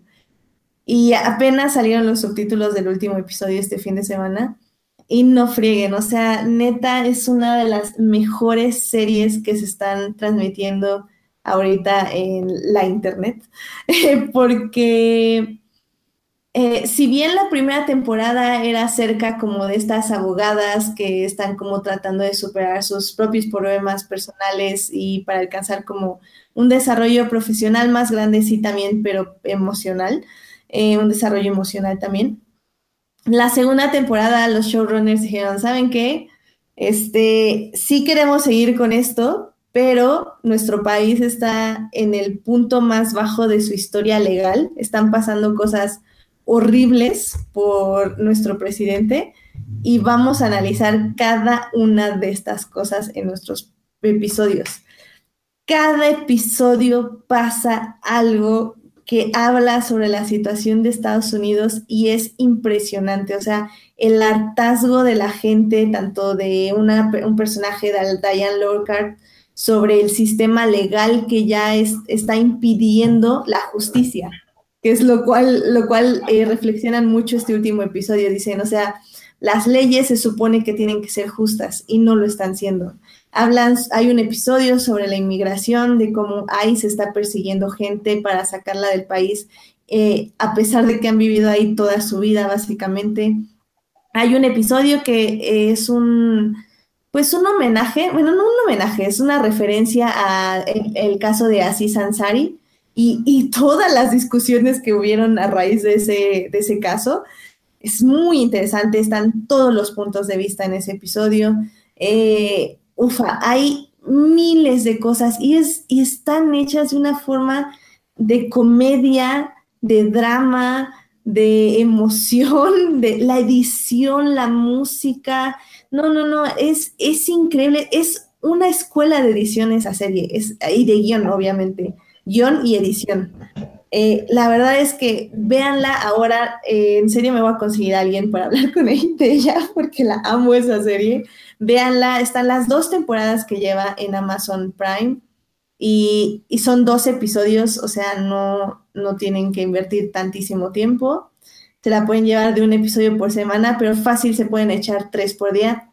En parte le agradecí un poco a mi situación este, precaria de subtitulaje, que solo pudiéramos ver como un episodio cada semana o cada dos, porque, porque así pudimos como saborearla y que durara más. Y eso, y eso fue increíble, porque la verdad es, es un gozo ver esa serie cada semana y tener un capítulo que ver de esa serie cada semana. Muy, muy recomendable, chicos. A mí lo que me da gusto también de esto, porque supongo que es la, el spin-off de, de, de Good Wife, ¿verdad? Sí, es el spin-off de, de, Good Wife. Me da gusto que sigan con las temáticas, ¿sabes? Porque creo que eso es lo que hacía de Good Wife interesante. O sea, que las temáticas fueran actuales y uh -huh. que mantuvieran como esta parte de drama. Eh, ¿cómo, el, ¿Cómo envuelve este tipo de, de situaciones el drama de, de, cada personaje? O sea, eso me, eso me, me gusta y creo que sí. Ya cuando acabe The Good Wife, ya voy a empezar a ir con la otra. No, y, y, digo, y si fueron fans de Good Wife y no les dio ganas de, de, ver The Good Fight, o sea, lo único que les puedo decir es que si The Good Wife les gustó, The Good Fight es, o sea, ya se saben la fórmula, ya se saben qué hacer y lo hacen aún mejor. O sea, es el triple de bueno que Good Fight. Y Good Fight era más sobre el personaje, sobre el personaje de Jul Juliana Marguiles, de Alicia Florrick y este sobre varios personajes. Entonces también le da chance a la trama de expandirse más y no estar tan enfocado como en una trama. Entonces es, es muy, muy buena. Aguanten tal vez la primera temporada porque como que todavía estaban tratando de hacer eso, de focalizar los episodios en un personaje, que en este caso es de Maya Rindel. Pero la segunda, en serio que la segunda es una cosa increíble. Es una cosa increíble. Muy bien. Así que vean The Good Fight y si les gusta, vean The Good Wife porque también es una muy buena serie. ¡Uh, sí! ¡Uh! Uh. Pues ya, vámonos a del asunto. Sí, porque ya, ya nos ver, ya tenemos que hablar de esta película. Bueno, Yay, sí, pues, sí, sí, sí, Pues vámonos a cine, muchachos. ¡Vámonos! Películas. Cine. Cartelera comercial en Fortnite. Fin de semana se estrenó la sexta uh -huh. película Así es. Así de es. Misión Imposible llamada Fallout. Esta película está obviamente protagonizada por Tom Cruise, quien ha protagonizado las últimas cinco películas de Misión Imposible. Está acompañado por Henry Cavill, que lo conocen por Superman, también por Simon Pegg. Regresa la hermosa e increíble Rebecca Ferguson. Eh, también estuvo Vanessa Kirby y Michelle Mon Mon Monaghan. Monaghan. Y ah, sí, eh, sí, no. eh, también regresa Alec Baldwin, entre otros. Esta película está nuevamente dirigida, bueno, está dirigida por Christopher McQuarrie, quien dirigió la anterior película, sí, ajá, la de Nación Secreta, uh -huh. y también dirigió eh, o bueno, escribió la de The Edge of Tomorrow y ha estado pues, colaborando con este Tom Cruise en varios proyectos como Jack Reacher. Mm. Eh, bueno, adaptó hecho, adaptó de Edge of Tomorrow porque la novela es muy diferente, es padrísima, pero es muy diferente. Oh, bueno, una adaptación, entonces. Eh, híjole, no sé ni por dónde empezar. Miren, así, o sea, va a ir todo con spoilers. Eh, si no la han visto, regresen luego porque es imposible no hablar de esta película. Si no la han visto, ¿qué hicieron el fin de semana? Así es. Si no la han visto, agarren en este momento su computadora, escriban su cadena de cines preferida y busquen sus pantallas IMAX. O sea, solo pueden una cadena de cine, pero váyanla a ver en IMAX. O sea, yo no la fui a ver en IMAX porque soy una persona triste y así, pero váyanla a ver en IMAX. Neta, no se van a arrepentir. Váyanla a ver ahora, lleven a toda su familia porque a todos les va a gustar y pues ya. Vayan a ver, adiós, vamos a hablar con spoilers. Muy bien, muy bien, muchachos, muy bien. Porque chicos, qué película. O sea, Oh, sí. qué película. No manchen. Las escenas, o sea, es que yo veía cada escena de acción y decía, esta es la buena, porque casi siempre, digo, para quienes no, Sí. no sepan de Misión Imposible por alguna extraña razón, casi siempre hay una escena que es la escena de acción y ya Sí, todas las demás pues son, ajá, en todas las demás son como pequeñas, ¿no? No frieguen, esta era una tras otra, tras otra, tras otra. Y la más chafa sigue siendo un punto alto de cualquier otra. O sea, ya cualquier película de acción quisiera tener la acción más, la escena de acción más chafa de esta película de Misión Imposible. Ahora tengo, Em. tengo curiosidad, ¿cuál es la más chafa para ti? Para mí, la más chafa fue la persecución en moto. Hay como dos, ¿no? Eh, ah, ya. Sí, está, está No, como, sí. como extendida en dos partes, sí, sí estoy de acuerdo. Es, pero sí, en sí toda esa, eh, incluyendo la del auto, se me hizo, fue como la, la más chafita. Es que a- Y, a- eh, aparte esa, esa escena es como muy, es como reciclada de la pasada también, ¿sabes? Entonces como que igual no fue tan... exacto, Sí. exacto. Y la de la pasada estuvo increíble, Sí. estuvo mucho mejor hecha que esta. Eh, bueno, en el aspecto de, creo, de, de trama, de, del punto de la trama, porque esta fue como más de relleno, se podría decir. Ajá. Mientras que la otra sí estaba persiguiendo a Ilsa y tenía como un objetivo, y esta nada más era escapar ¿no? y ya. Eh, África, ¿no? Me acuerdo, pero también fue en Ciudad. Sí, sí, sí. Pero- Fue en Sudáfrica, sí, era en Sudáfrica. Ajá. Pero digo, o sea, grabarla, no manches, o sea, se ve como todos los carros vienen hacia él, cómo van todas las cámaras Ah, ahí, sí. No, ahí sí voy a no, decir ¿qué porque la escena, esa escena de las motos en la vuelta al... ¿Qué es el... Es el arco del triunfo de París, ¿no? Si no me recuerdo. sí. Esa sí, es, Sí. esa sí se nota el CGI en IMAX. Esa sí, sí nota el CGI. ¿Sí? Creo que fue la única, es la única escena donde noté el CGI en la, en la película. O sea, creo que sí hay algo que hay que, que apuntar a la gente que, que a lo mejor no la ha visto ahorita y que si exactamente no la han visto, no sé por qué no la han visto. La película, señores, el 80% de las escenas de acción, ya de lejos más allá de, de que Tom Cruise haya hecho sus escenas de acción, porque también es, es relevante decirlo, todas Sí, las escenas sí. están hechas en base a efectos prácticos o efectos especiales prácticos. O sea, el uso de CGI aquí es casi nulo. Eso en estos tiempos de exceso de CGI es algo inaudito, en serio. Y sobre todo, yo, yo puedo decir que la, la- la escena que a mí me fascinó, que fue la final, la del helicóptero, neta, sientes literal el vértigo de, de estar acompañando a Tom Cruise en la escena. Primero ver cómo lo sube y después cómo lo maneja. O sea, creo que es un, es, es, creo que es de las mejores escenas de acción, no solamente del año, sino creo que de los últimos años para mí. Por lo menos para mí. Sí, no, no, no. Y es que digo, vamos por partes. Sí, vamos, vamos por parte. What the fuck. Sí. O sea, empezamos normal, ¿no? Pues, Tom Cruise, este, ya ni me acuerdo con qué empezamos, pero normal. Pues, Eso sí, normal. los créditos me molestaron mucho porque fue nada más un resumen de la película y así como, no manches, Oye, no, sí. no, o sea, ¿qué onda con tu tráiler en los créditos? O sea, Así es no, la pasada o sea, también. como la pasada es igual. ¿no? ¿A La Pero pasada no es igual. como que lo noté más aquí, ¿eh? No, la pasada es lo mismo. La pasada igual te Es cuenta toda la película. Tache, tache. Es lo único que hay que copiarle a James Bond. Ajá, este, a los créditos. Es lo mismo que único que le tienen que copiar. Nación Secreta igual te cuenta toda la película en el, en el intro. ¿En serio no me Sí, acuerdo? sí. No me acuerdo yo. Sí, y Nación Secreta porque sí la vi como tres veces. Eh, es, no, bueno, sí. O sea, creo que ¿Sabes qué? Que no creo que creo sea que malo. estamos en la mejor época de Misión Imposible. O sea, Sí, las claro. últimas tres Sí. han estado increíbles. Ah, también la de Abrams es buena. Eh, no, no, no, sí. O sea, todas tienen su cosa, pero creo que las últimas tres han sido wow. O sea, guau, o sea, se han superado una, otra, una, otra, una, otra. Y es que, bueno, eh, no recuerdo bien cómo empieza, pero voy a, voy a saltarme a, a la escena de acción, que es básicamente, ah, bueno, si empezamos con esto de Tom Cruise y el plutonio y etc, etc. Sí, y es que, a ver, a estamos muy, estamos, estamos, voy a ponernos un alto rápido. Porque estamos un poco frenéticos con la película el día de hoy. Sí, estamos como de... Es que, es que en serio, la película es. Vamos a hablar de esto. pero- La película. La película. La película, exacto, a ver, vamos a platicar primero.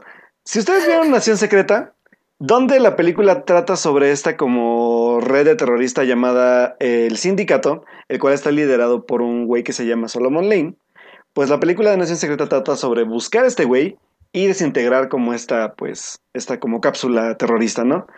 Ahora, en lo que es eh, Fallout o Repercusión, que es, creo que es un buen nombre para la película, eh, ahora Ethan Hunt va a tener que luchar con, con, con esta repercusión tal cual de haber capturado a Solomon Lane y dejar como cabos sueltos sobre lo que venía haciendo.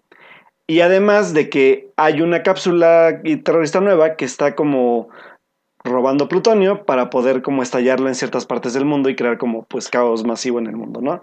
Entonces esa es como la gran misión, pero todo, todo al final de cuentas sigue como, como en- dentro del mismo tipo como de la narrativa de la cinta pasada.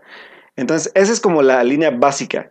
Además de que aquí no solamente participa el, la Fuerza de Misión Imposible, que es como una de las agencias ficticias de la película, que es a la que pertenece Ethan Hunt, sino también van a entrar al quite tanto el MI6 como la CIA para, entre comillas, apoyarlos a ellos para poder dar primero, eh, bueno, más bien, primero acabar con la lucha de quién se va a quedar con la, con la custodia de este, de este Solomon Lane como prisionero y pues por la otra parte pues recuperar el plutonio para que no dañe pues, a la población en general. ¿no? Entonces esa es como la trama principal, del, bueno, la línea argumental principal de la cinta y que de ahí ahora sí podemos empezar a hablar de lo que pues viene todo lo que es las escenas de acción que nos emocionamos demasiado hablando.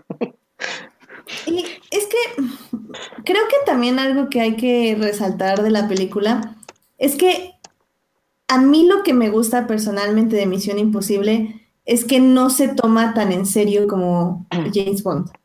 Por ejemplo, James Bond creo que todo lo que hace lo hace con la idea de que es el- la primera película que lo va a hacer.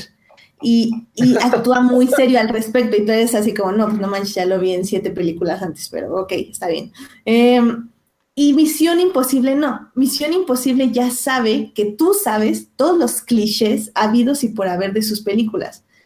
Pero siempre le añade algo. Tiene como esta, este como spice que le echa, que le da una vuelta de tuerca al final con sus, con sus, este, con sus escenas. Creo que una de las primeras escenas ahorita que me acuerdo es esta escena de interrogación al, al creador de las bombas, ¿no? Eh, y, y sí recuerdo que obviamente ves el bad cop, good cop, y sabes que, y luego, luego sabes, o sea, que lo que está viendo en la tele es falso, que lo que está pasando ahí es nada más un truco para manipularlo y que obviamente ellos dos no se están peleando, Ethan Hawke y su, su compinche, que ahorita no me acuerdo cómo se llama, y, y está, pero la ejecución es lo que siempre te sorprende y lo que agradeces, porque el thrill de los personajes, esta emoción de los personajes de, de haber engañado al otro, se te contagia. Y, y eso es lo que está muy padre de Misión Imposible y lo que es muy interesante de la película. O sea, yo personalmente puedo decir que desde el minuto uno y, y no vi ningún tráiler ni vi nada acerca de Misión Imposible, pero desde el último minuto yo ya sabía quién era el malo Ajá. y por qué y bla, bla, bla. Pero aún así fue muy, eh, muy regocijante, se podría decir, eh, saber, bueno, la forma en que iban entregando las cosas, porque no eran obvias, y, y si eran obvias, te ponían como algo para que cambiaran un poquito, y eso está padre. ¿Sabes ahorita que dices esto de, de- comentaste esto de que las de James Bond de repente se toman muy, muy en serio? Creo que tiene dos cositas ahí. Una, sí, sí estoy de acuerdo. Este, una es, eh, bueno, la hechura británica, que siempre tiene que tener como, pues, no sé, como cierto, eh, ¿cómo se dice? Em, porte, ¿no? Sí. Y eso, y eso que a mí, a me encanta el humor británico, no sé, soy ultra Ujú. mega fan. De hecho, de hecho, lo que más me gustó de Fallout, igual que en Rogue Nation, es Simon Pegg y Rebecca Ferguson, pues porque, digo, Ferguson no es británica, pero actúa como británica y y simplemente sus diálogos se me hacen buenísimos, ¿no? Se me hacen muy, muy buenos los de, los de ambos personajes. Tienen mucha, mucho sarcasmo, para mí mucho humor negro, pero este... Pero en, en James Bond justamente es eso, o sea, como que la sobriedad, digamos, de repente toma, sobre todo últimamente, ¿no? Desde que creen que está al mando, toma como un papel más eh, contundente, ¿no? Porque con las anteriores sí tenemos cosas muy ridículas como, no sé, a James Bond disfrazado de payaso, por ejemplo, ¿no? Entonces, este, sí, o sea, sí, como en ese sentido sí, sí estoy también de acuerdo. Y aparte, que este, las de Misión Imposible, pues, o sea, sí es cierto, claro, Cruz es la estrella, pero, pero el elenco le ayuda mucho y el elenco tiene muchísimo carisma. Muchísimo carisma, todos tienen carisma. No, y eso que aquí faltó, Renner, que tiene muchísimo más carisma que, que por ejemplo. Este, que de hecho Cavill es el único que no tiene carisma, pero este, y por ejemplo en las de James Bond, pero, en las de James Bond, generalmente el resto del elenco no tiene carisma. Suelen ser personajes muy, por ejemplo, las chicas Bond, ¿no? Este, suelen ser personajes muy fríos en general. Este, Y si no, están sexualizadas, ¿no? Pero vamos, los últimos, que en general desde, desde Casino Royale todas me han gustado, suelen ser personajes muy fríos.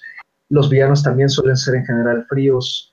Este, no, no, no hay, y, aparte él trabaja solo, entonces, pues el carisma nada más depende de él y, también, y digamos que se lo toma muy en serio, por eso creo que es, tan, marcada esa diferencia. Sí, estoy completamente de acuerdo. Esa, esa creo que es una de las diferencias. Y es que no sé si era yo, pero en el cine mi hermana y yo éramos las únicas dos que nos estábamos riendo como locas.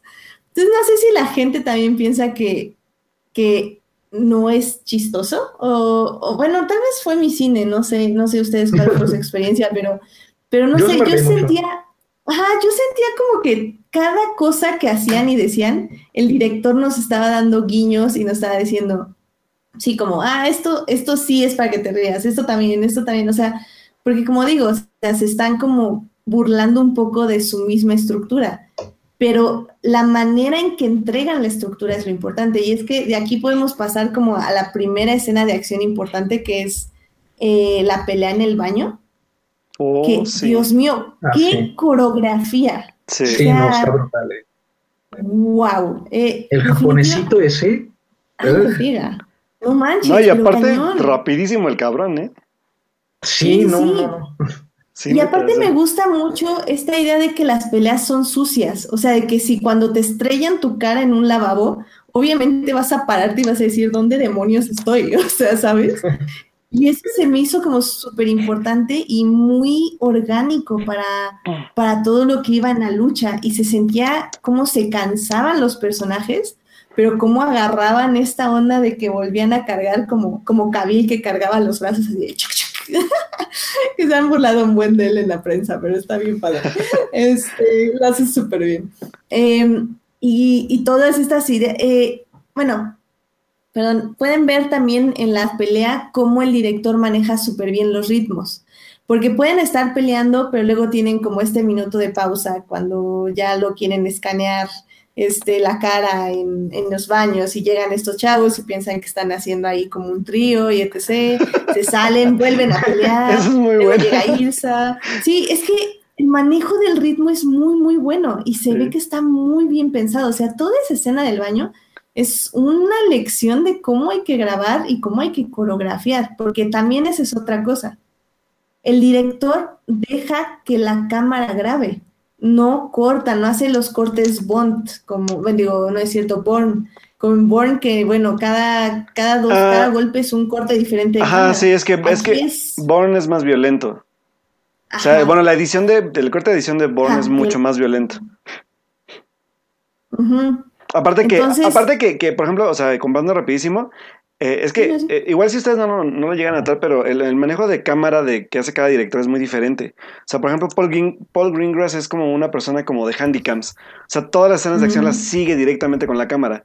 Y, por ejemplo, la escena del baño de, repercusión es súper coreografiada y muy estable. Es una escena muy estable que no necesita moverse la cámara mientras se muevan los personajes. Eso está muy chido. Y, y todo es Steadicam. Usaron puro mm. Steadicam, nada de cámara en mano. Entonces también eso eso ayuda muchísimo a la, película.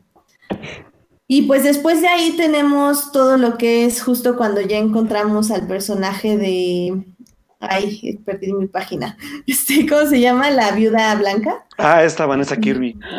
Vanessa Kirby, Ah. que también es muy interesante porque, bueno, primero ya encontramos a Ilsa, eh, que es este Rebecca Ferguson, que salió en anterior Ferguson. película, entonces también él está viendo como qué demonios haces aquí, etc, etc. Llega con esta Ilsa que se está haciendo pasar él por esta persona que nadie conoce quién es, pero etc. Y, y, y si hay algo que me ha gustado de estas últimas dos películas, estas dos películas que ha dirigido este Christopher McQuarrie, ha sido justamente los personajes femeninos. No solo porque se pueden valer por sí mismos, sino porque muestran, como decía justamente Carlos, un carisma, o sea, tienen una personalidad afuera del protagonista, lo cual es muy raro ver en este tipo de películas porque como decía este Carlos, eh, eh, los personajes femeninos casi siempre desatan algo del, del protagonista, entonces nada más sirven como ancla o como dirección para que el protagonista haga o no haga algo.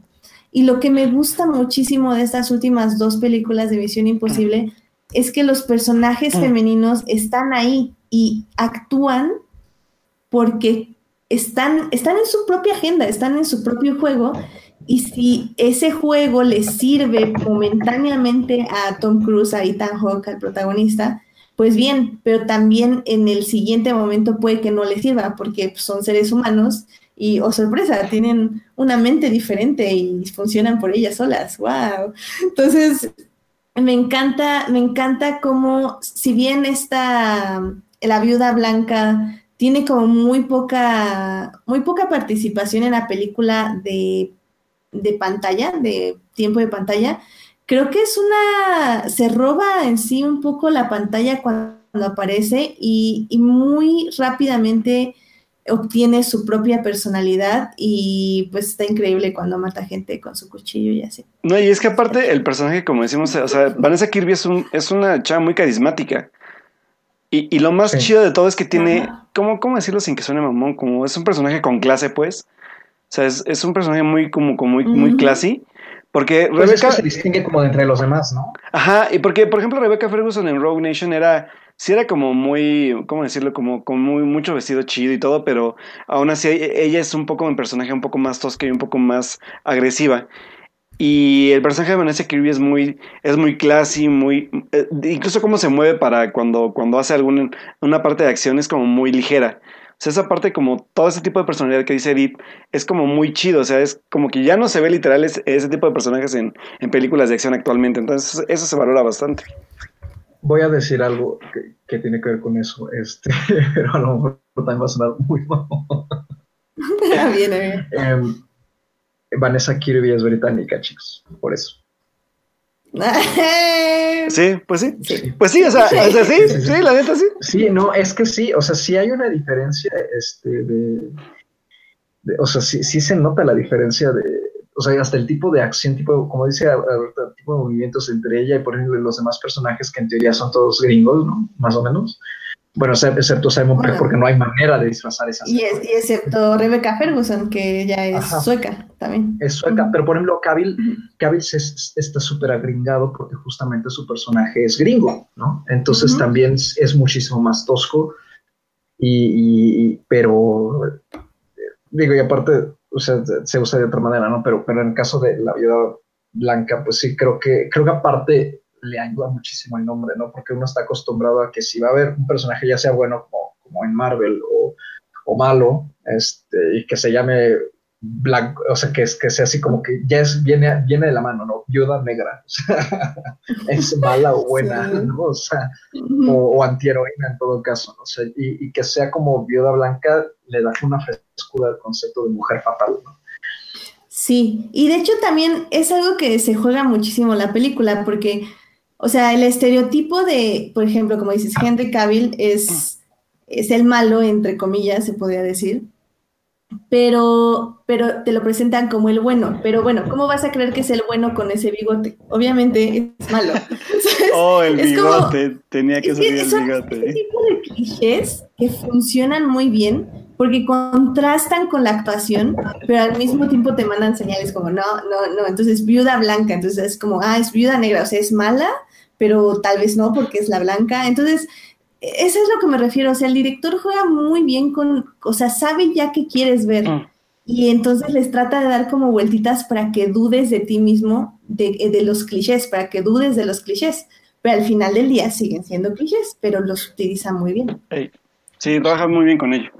Digo, incluso, incluso sabes que, a pesar de que, por ejemplo, ya en el último acto, cuando sabes que no puede ser posible que vaya a pasar lo más, o sea, el destino más fatídico, aún así te sudan las manos, te lo juro. O sea, eso es, eso es genial. O sea, es en serio. Literal, ya nos vamos al último acto porque no manches. O sea, eh, bueno, ya, ya discutamos los carros. ¿Qué, otra cosa antes de eso? Eh, no, no, no. La, la super mega el maratón atlético que se echa corriendo por todo Londres. No manches, sí, sí, sí. Ahorita vamos al final, Alberto, aguántanos. Eso fue lo que más me impresionó. Entre más corre Tom Cruise, más exitosa es su película, amigos. Amén, amén. no, frigues, pero, pero es que es súper... Es que aparte, o sea, yo me estaba riendo toda esa secuencia porque el hecho de tener a Simon Pegg pensando que él está corriendo en tierra es súper divertido. O sea, es lo más divertido que puedes hacer. Y de repente es como, ah, perdón, lo estaba viendo en 2D. Bueno, suerte. no manches, ¿qué onda? Que, que por cierto, esa, esa secuencia que dice Carlos de la corretiza en Londres, pues es donde nuestro querido Tom Cruise se jodió su tobillo. Y que y literal siguió corriendo. Y, sí, no, y, siguió corriendo, pero ya aunque sea cojeando, pero obviamente ya viene el trabajo de edición y ya se ve corriendo otra vez normal a Tom Cruise, ¿verdad? Pero sí, la verdad es que, o sea, Creo que en, en ese aspecto como de que hay un actor que haga esto ahorita, creo que solo está, o sea, que yo me acuerde, Tom Cruise, creo que Michelle Rodríguez, Michelle Rodríguez también hace sus propias escenas, ¿eh? De acción. Órale. Pero Rápido y Furioso está llena de CGI desde hace como tres entregas, o sea. Pero cuando Michelle Rodríguez se pelea con alguien en la película, sí es ella. Y sí ah, se pelea bastante denso, ¿eh? Entonces, es que, es que sí había visto como una lista de quiénes son, pero solo recuerdo que estaba Michelle Rodríguez, pero luego la busco y se las paso. Porque sí hay varios actores que sí se, se, animan a hacer sus propias escenas de riesgo, como Tom Cruise. Pero neta, como lo que hizo Tom Cruise en el último acto, señores, nunca. O sea, neta, ni en drogas. Bueno, ni en drogas. a ver, a ver, antes, antes de pasar el último acto, que yo sé que ya quieres pasar y te juro que te voy a hablar, pero este, eh, eh, ese, eso lo de lo del tobillo, si quieren les dejo las escenas para que vean cómo se lo rompió en cámara lenta, lo cual es muy impresionante. Ay, sí, ese, video fue wow, Está muy cañón, sí, está muy, muy cañón. Entonces, eh, digo, si son como un poco morbosos y así, y vean lo que puede hacer la velocidad y la física, básicamente. Es la física en progreso, es una investigación, ustedes saben cómo. No, no, dejen eso, o sea, sí quieren ver qué tanto se jodió este hombre el cuerpo para entretenerme a mí dos horas. sí, neta, neta, sí, neta, eh, neta. Literal, literal. Literalmente. Eh, entonces, bueno, se los voy a dejar ahí en la página para que lo vean. Y, Vean el pues, video y siéntanse culpables. Siéntanse culpables porque a la friga. No, y también lo confirmó en varias entrevistas que estuve escuchando el día de hoy, que también la escena del baño, o sea, al final del día salieron golpeados, o sea, eh, o sea, sí te proteges y, y, coordinas y practicas y todo, pero pues un guamazo se te va tranquilamente ahí, o cinco. Entonces, definitivamente. Eh, ah, y también, por ejemplo, hubo una escena eliminada donde al hermano de la viuda blanca eh, le, lo golpea contra el cofre del auto. Bueno, pues en uno de esos golpes del cofre del auto lo dejó el, ojo negro. Entonces, ¿Neta? digo, nada más. Sí, y no salió en la película la escena. Es lo peor. Porque también eso fue una cosa, el director eh, tuvo muchos problemas para cortar la película porque duraba aún más tiempo. Digo, creo que no estoy muy segura, pero creo que esta es una de las películas más largas de Misión Imposible. Así es. Son, son dos horas y media. Aún la película aún duraba más tiempo y lo pueden notar, sobre todo porque hashtag no vean trailers, Pero Ah, justo sí. después de ver la película me puse a ver los trailers y hay Faltó- muchísimas escenas que faltaron. Faltó Eh, la escena del tráiler y el helicóptero. Ajá, el tráiler del helicóptero, también justo cuando llega ahí a, a la fiesta, en donde va a ver a la viuda blanca, está esta, esta que se cuelga como del domo, hay, hay varias cositas y, o sea, digo, miren, en serio, neta, ya hablando en serio, o sea, ¿por qué ven trailers? O sea, yo lo veo y digo, ¿en serio? O sea, les enseñan la escena del auto cuando se inunda esto de, del prisionero. Ajá. A la friga, está impresionante esa escena. Bueno, la tuvieron en el tráiler. Tuvieron los saltos del avión que ahorita no hablamos, que también estuvieron increíbles. Oh, Tuvieron- sí. O sea, está todo en el tráiler, gente. ¿Por qué se hacen eso? O sea, ¿por qué Eh, nada como llegar al cine y ver eh, todo eso por primera ya vez? díganle, En todo Neta. caso, Ya díganle que ya mejor no digan nada. No, no O lo sea, ve- entiendo. vean teasers como, como el de la serie de los Romanov, que es nada más el, el elenco saltando los nombrecitos de ter- en terciopelo rojo y ya. Sí, o sea, no, ¿por qué, ¿por qué se hacen eso? Digo, y ya, antes de llegar a la escena final, sí, no hablamos del avión, y, y ahí hay algo ahí que, que me gustaría tocar rápidamente, que es lo hermoso que es explicar las cosas con detalles mínimos. O, sea, están ahí, están hablando del plan, de cómo van a llegar, etc, etc. Y, nada más se ponen las máscaras de oxígeno, se conecta el tubo y este, ves cómo el, el vaho del, del aliento se quita cuando Tom Cruise se conecta el oxígeno. Y luego pasa con este Henry Cavill y le dice, oye, es que te tienes que conectar el oxígeno, tal, lo conecta. Ya con eso sabemos que el oxígeno es importante, que no van a poder respirar y que si le pasa algo al oxígeno, ya valieron se lanzan, bla, bla, bla. Y entonces cuando vemos que Henry Cavill tiene su casco lleno de vaho, sabemos que no le está entrando oxígeno, Ah. sabemos que John Tom Cruise lo tiene que conectar, sabemos, o sea, es impresionante lo poco que te tiene que explicar, o más bien lo fácil que te explica el director cosas tan complicadas, entre comillas, que son tan importantes para su película, y es algo que va a estar muy presente en el último acto. Y a mí eso me impresionó. Yo desde que empecé a ver así esos pequeños detalles dije, esto es lo que hace un buen director, explicar cosas sin palabras, rápido y de manera sencilla. Sí. Más cuando se Eh, trata de películas así, ¿no? O sea, de- por exacto. ejemplo, en las que hay cosas como científicas o eh, Mm. tipo ciencia ficción, ¿no? O sea, en las que luego hay mucho world building, ¿no? Y aquí, aunque no hay world building, pero luego, por ejemplo, siempre suele, eh, eso sí se nota más en las de James Bond, ¿no? Que suele caer el típico, la típica secuencia de exposición, el de, ah, mira, la pluma funciona así y este, y, y si haces esto, este, va a pasar esto y para apagarla haces esto. Ajá, ajá. y cosas sí, así. sí. ¿no? Sí, sí, sí. Aquí no es, aquí es sobre la marcha. Cuando, incluso cuando llega a ver, es, es sobre la marcha. Los personajes se están moviendo, no hay una pausa, no hay tiempo desperdiciado, por así decirlo. Y ya este, y ya, bueno, por ejemplo, ya ahí mismo, em, se me acaba de olvidar. Ah, por ejemplo, ahí Tom Cruise, eh, Henry Cavill sí se quería aventar del avión con él para que justamente fueran los dos, pero Tom Cruise le dijo que no, para que si él se moría, al menos alguien terminara la película. y no sé, como, bueno, ok. Y Henry Cavill dijo, bueno, está bien, supongo. Eh, y ya nada antes de terminar con la última escena, este Julián García nos dice que lo, que lo que más le gustó es que no abusaron de las máscaras de látex. Y creo que eso es como muy cierto en el aspecto de que justamente hablo de esto de los clichés. O sea, ya saben que nosotros sabemos que van a usar las máscaras de látex, entonces hicieron lo más posible para arruinarlas, excepto en el momento clave donde Simon Pegg obviamente se intercambia con el villano y todo esto para que Henry Cavill se descubra como el verdadero villano, bueno, entre comillas. Eh, entonces está muy increíble cómo solo la usan cuando tienen que usarla, pero mientras están como tratando de usarla, pero no pueden. Entonces eso, eso es a lo que me refiero también con lo de los clichés. Ay, sí, se agradece. Sí.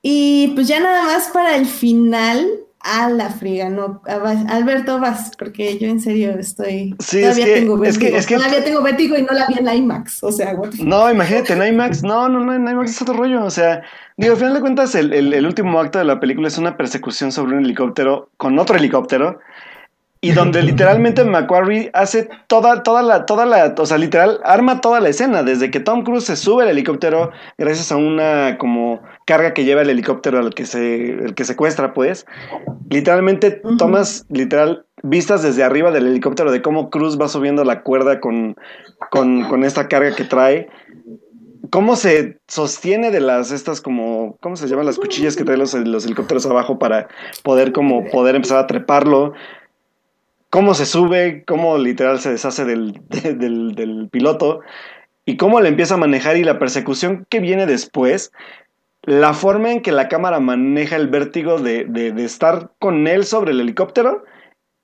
con Henry Cavill en el otro helicóptero, y, la, y literal, pues el, armado de, la, de, de, toda la secuencia de también los dos helicópteros como luchando por, por no alcanzarse uno al otro. Entonces, cómo chocan con las montañas, ¿Cómo, cómo, cómo al final llegas a la, parte donde ya logran aterrizar, entre comillas? Y, pues es la escena de la que ya hablaba, que es como de, a lo, mejor sabes que, que, pues son los chuchos de la película gacha y, y, no le va a pasar nada, pero aún así sufres. O sea, las manos te sudan cañonamente porque no sabes si en verdad van a lograr el objetivo que están buscando lograr, ¿no? Entonces, esa parte también en la edición, porque no solamente... O sea, aquí la parte es que es un armado de, de tres manos. Tom Cruise no puede hacer, o sea, más bien es la parte clave, pero no pueden lograr el objetivo de desactivar la bomba que tienen que desactivar si no se ponen de acuerdo entre los tres. O sea, si alguno de ellos fallaba, se iban todos a la fregada. O sea, esa era la, esa era la gran tensión de, de, la parte climática de la película. Y la verdad es que, en serio, si la pueden ver en IMAX, no puedo decir más porque las escenas son, o sea, son trepidantes, son súper arriesgadas muy bien llevadas en ritmo, como dice Dido. O sea, creo que el ritmo es, la parte clave de esta película. Y los efectos prácticos son, o sea, neta, o sea, porque al ojo no, no es, no, o sea, hay veces que puede que sea difícil de engañarlo, pero en estas no. O sea, en estas creo que sí hay escenas que son totalmente, como dices, güey, ¿cómo le hizo? O sea, sobre todo la parte esta como grabada con una tipo cámara angular, de cuando vas subiendo el helicóptero, es como totalmente de vértigo cañón. O sea, no, no, pues no, Cruz, no. Cruz mismo, Cruz mismo se, mm. o sea, todo eso de cómo se va subiendo al helicóptero, él lo hizo, ¿no? Sí, por eso, o sea, todo eso lo hizo así como hizo. Él de hecho, fue el maldito helicóptero. De, de hecho, es impresionante. De, hecho, la, la, la, hay una frase que dijo Macquarie el, cuando hizo la película pasada, porque creo que no estaba seguro de si iba a dirigir este Fallout. Él dijo, o sea, pobre del director que tenga que superar la escena donde Tom Cruise se sujeta al avión en la película pasada y se sube a él. E irónicamente, es el mismo McCorry el que se tuvo que superar a sí mismo para lograr una escena como la que logró en esta película, que fue la parte de lo del, helicóptero, la verdad. O sea, no. es, literal. No fue una, fueron como 20. Es, es, literal, sin palabras, lo que, lo que se hace en la parte de acción de esta película. O sea, es. Visualmente está increíble. Neta, valoras el trabajo que se hace de producción para poder haber logrado lo que se logró. No, no, no, no, no, o sea, y, sobre todo la entrega de, Tom Cruise para hacer este tipo de escenas, ¿no? O sea, es como, wow, o sea, se agradece bastante como decimos, ¿no? Eso es lo que dice Carlos. O sea, ese güey se está partiendo la madre para entretenerme. Y sí, literalmente. Y, digo, nada más así como para mencionar, justo esa escena, eh, cuando los helicópteros aterrizan, es justo como dices, Alberto, o sea, están de una forma y tú dices, ok, de aquí va a pasar esto, y ¡pum! Caen más. y, ah, ok, de aquí va a pasar esto. ¡Pum! Otra vez. ¡Pum! Otra vez. Entonces digo, no manches, ¿qué onda? Y hay una escena muy clave donde te enseñan el gancho y, se sostiene ahí la toma como por unos segundos. El foreshadowing. Ya sabes, ajá, el foreshadowing. Pero me encanta cómo llevaron esa toma del gancho hasta las últimas consecuencias. Y eso es hacer un buen una buena cinematografía, o sea, linkear bien tus eventos y cómo se van a desarrollar. O sea, nada es fortuito, porque estás haciendo cine, no es la vida real. Si fuera la vida real, pues no pasan esas cosas. O sea, lo siento, pero no pasan. Entonces, eh, pero me gusta. A lo mejor pasan, pero no ha sido entretenida, ¿sabes? No, no, no, y, y me, me, gusta cómo es tan cuidadoso justo con esa, ese tipo de cinematografía. O sea, si bien todo puede ser coincidencia, todo puede estar planeado, todo está ahí y se disfruta. Y como dice Alberto, o sea, seguimos con vértigo porque no friegues, o sea, está impresionante. Está impresionante. Sí, impresionante. Pues, Y pues al Ah, final, pues me encanta que estén las dos protagonistas, este, la, bueno, una de que no ha salido mucho, pero que pues ha sido como un ancla emocional. Ella sí ha sido más un ancla emocional eh, para que realmente un personaje femenino, eh, pero me gusta cómo la reivindican en, el final. O sea, creo que eso está muy, muy padre, cómo, cómo se muestra como una persona que está viviendo su vida y que sí sigue atada un poco al, protagonista, a Tom Cruise, pero que al final del día está atada por el amor. que ¿Y nunca sa- sabes qué? Que es como un tipo de personaje como el que era Eva Green con, en Casino Royale.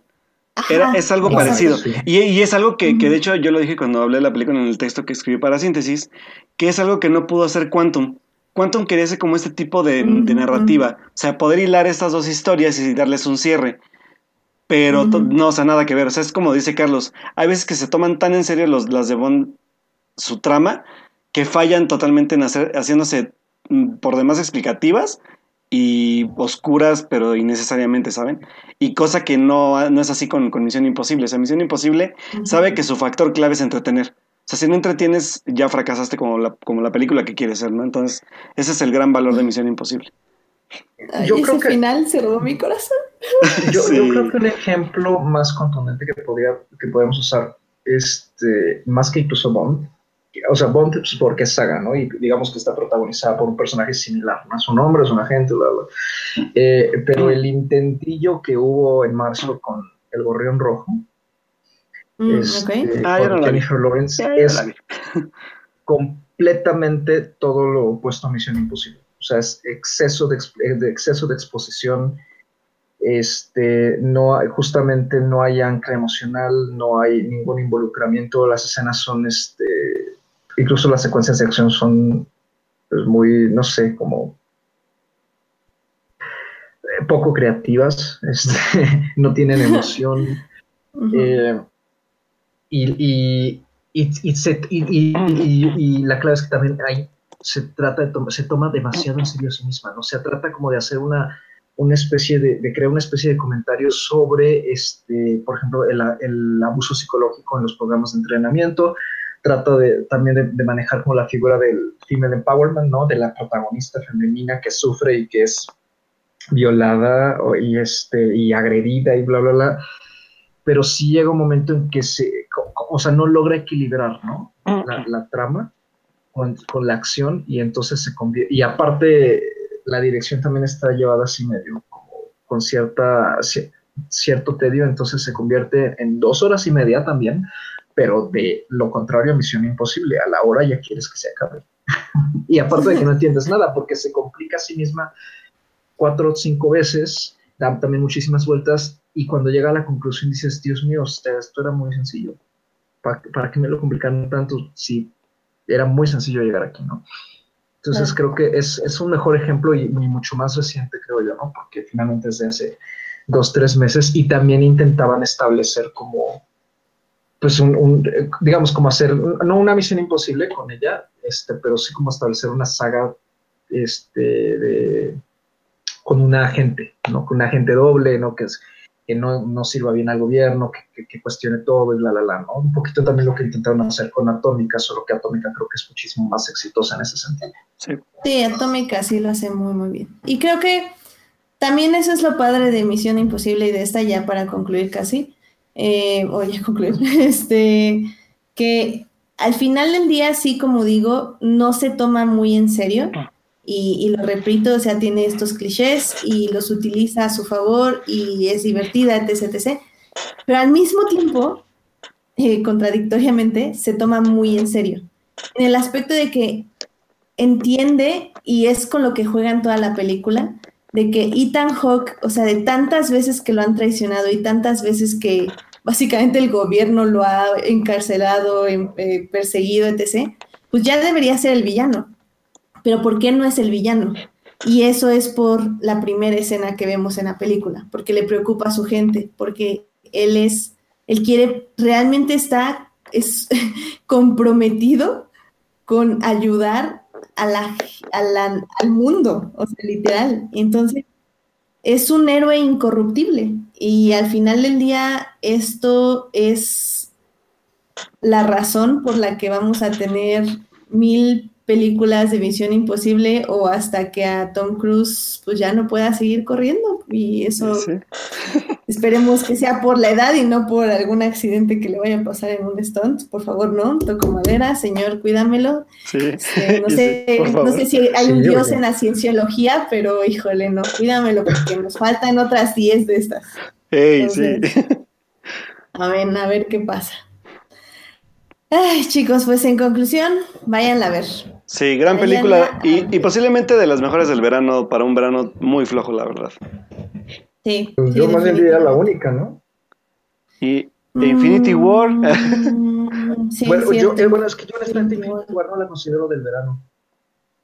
Pues sí, porque fue la que abrió el verano, de hecho. Sí, sí, sí, fue parte del verano. Fue la que abrió el verano, de ah, hecho. Ah, bueno, sí.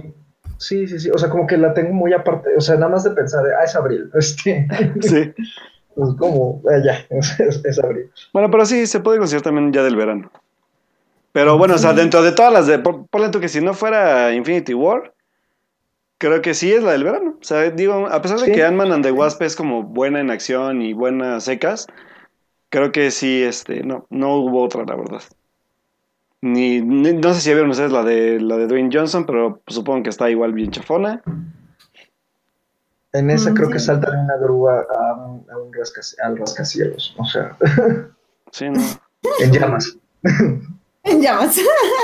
No, por ejemplo, como, como, la de la de Spy, ¿no? Eso, eso es, es, lo que me encantó de esa película, las las, eh, los momentos de Jason Statham ¿no? del tiburón y escapé y bla, bla, bla, y yo estaba encendido en llamas y caí de pie.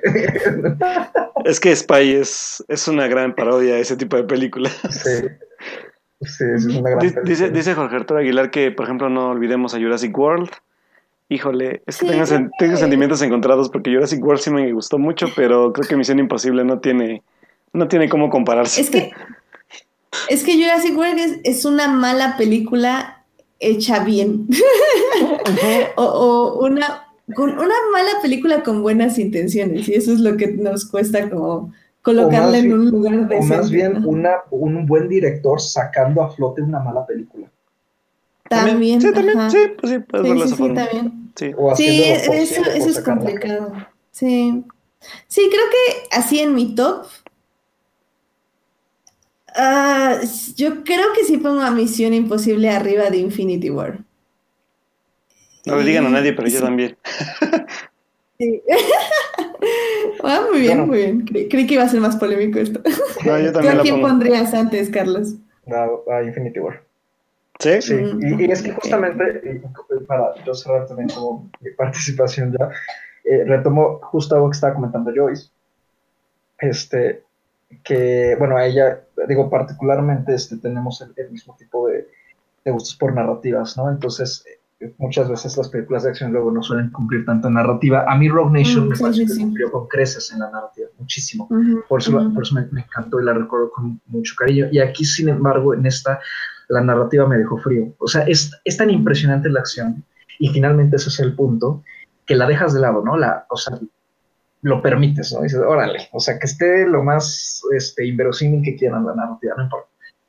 pero, sí sentí como que, a pesar que me gustó mucho el personaje de Sean Harris en la anterior, como que el hecho de que haya tenido que regresar él otra vez, ¿no?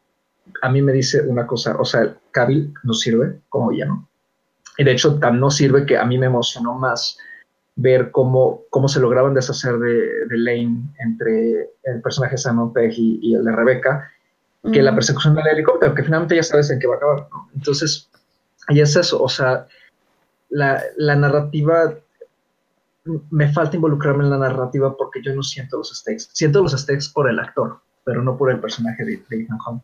No. Sí, estoy, estoy de acuerdo. Pero, pero, pero la esposa. Me, falta me, falta ese involucramiento que al contrario sí siento con los personajes secundarios, porque ahí sí hay una posibilidad de que a lo mejor alguno de ellos no sobrevive.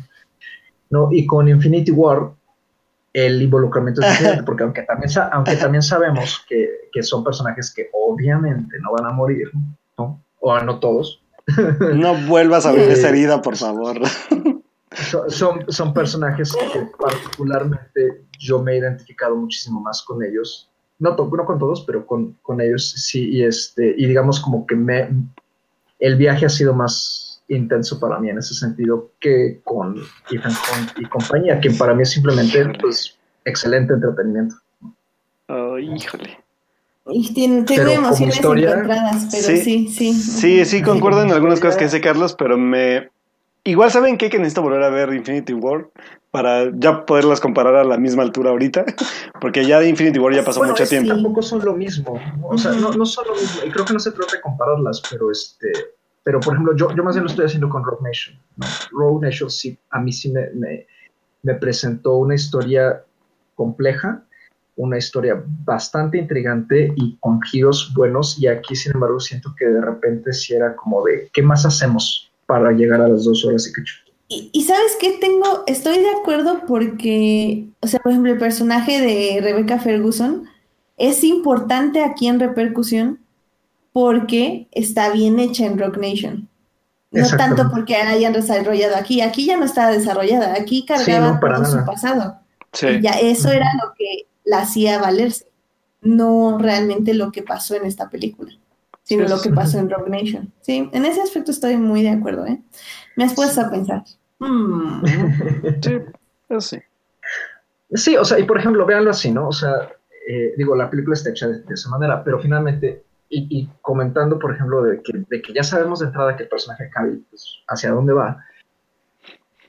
O sea, sí, digo, no podían haberlo revelado un poquitito antes, o sea, como acortar un poquitito algo más, o sea, porque sí pesan las dos horas y media no, no, ahí sí, ahí sí no. A mí me pesa para el final, pero ya cuando ves la escena mm, final, mm, mm. A mí me pesó un poco, porque sí, sí lo puedo decir, me pesó un poco, sobre todo... Es que, es que a mí me pesó justo cuando se caen los dos helicópteros. Como que a partir de ahí...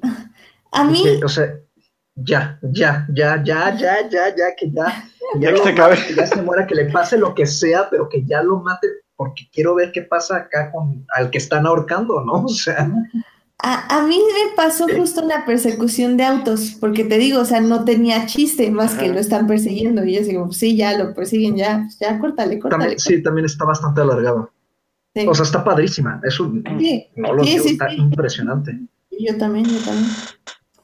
Pues sí, pues sí, creo que justo estos últimos cinco minutos sacamos como lo malo de Misión Imposible eh, repercusión, pero sigue, sigue valiendo, o sea, pero sigue valiendo el boleto. O sea, sí, claro. En serio, vayan a ver en IMAX, creo que vale mucho la pena.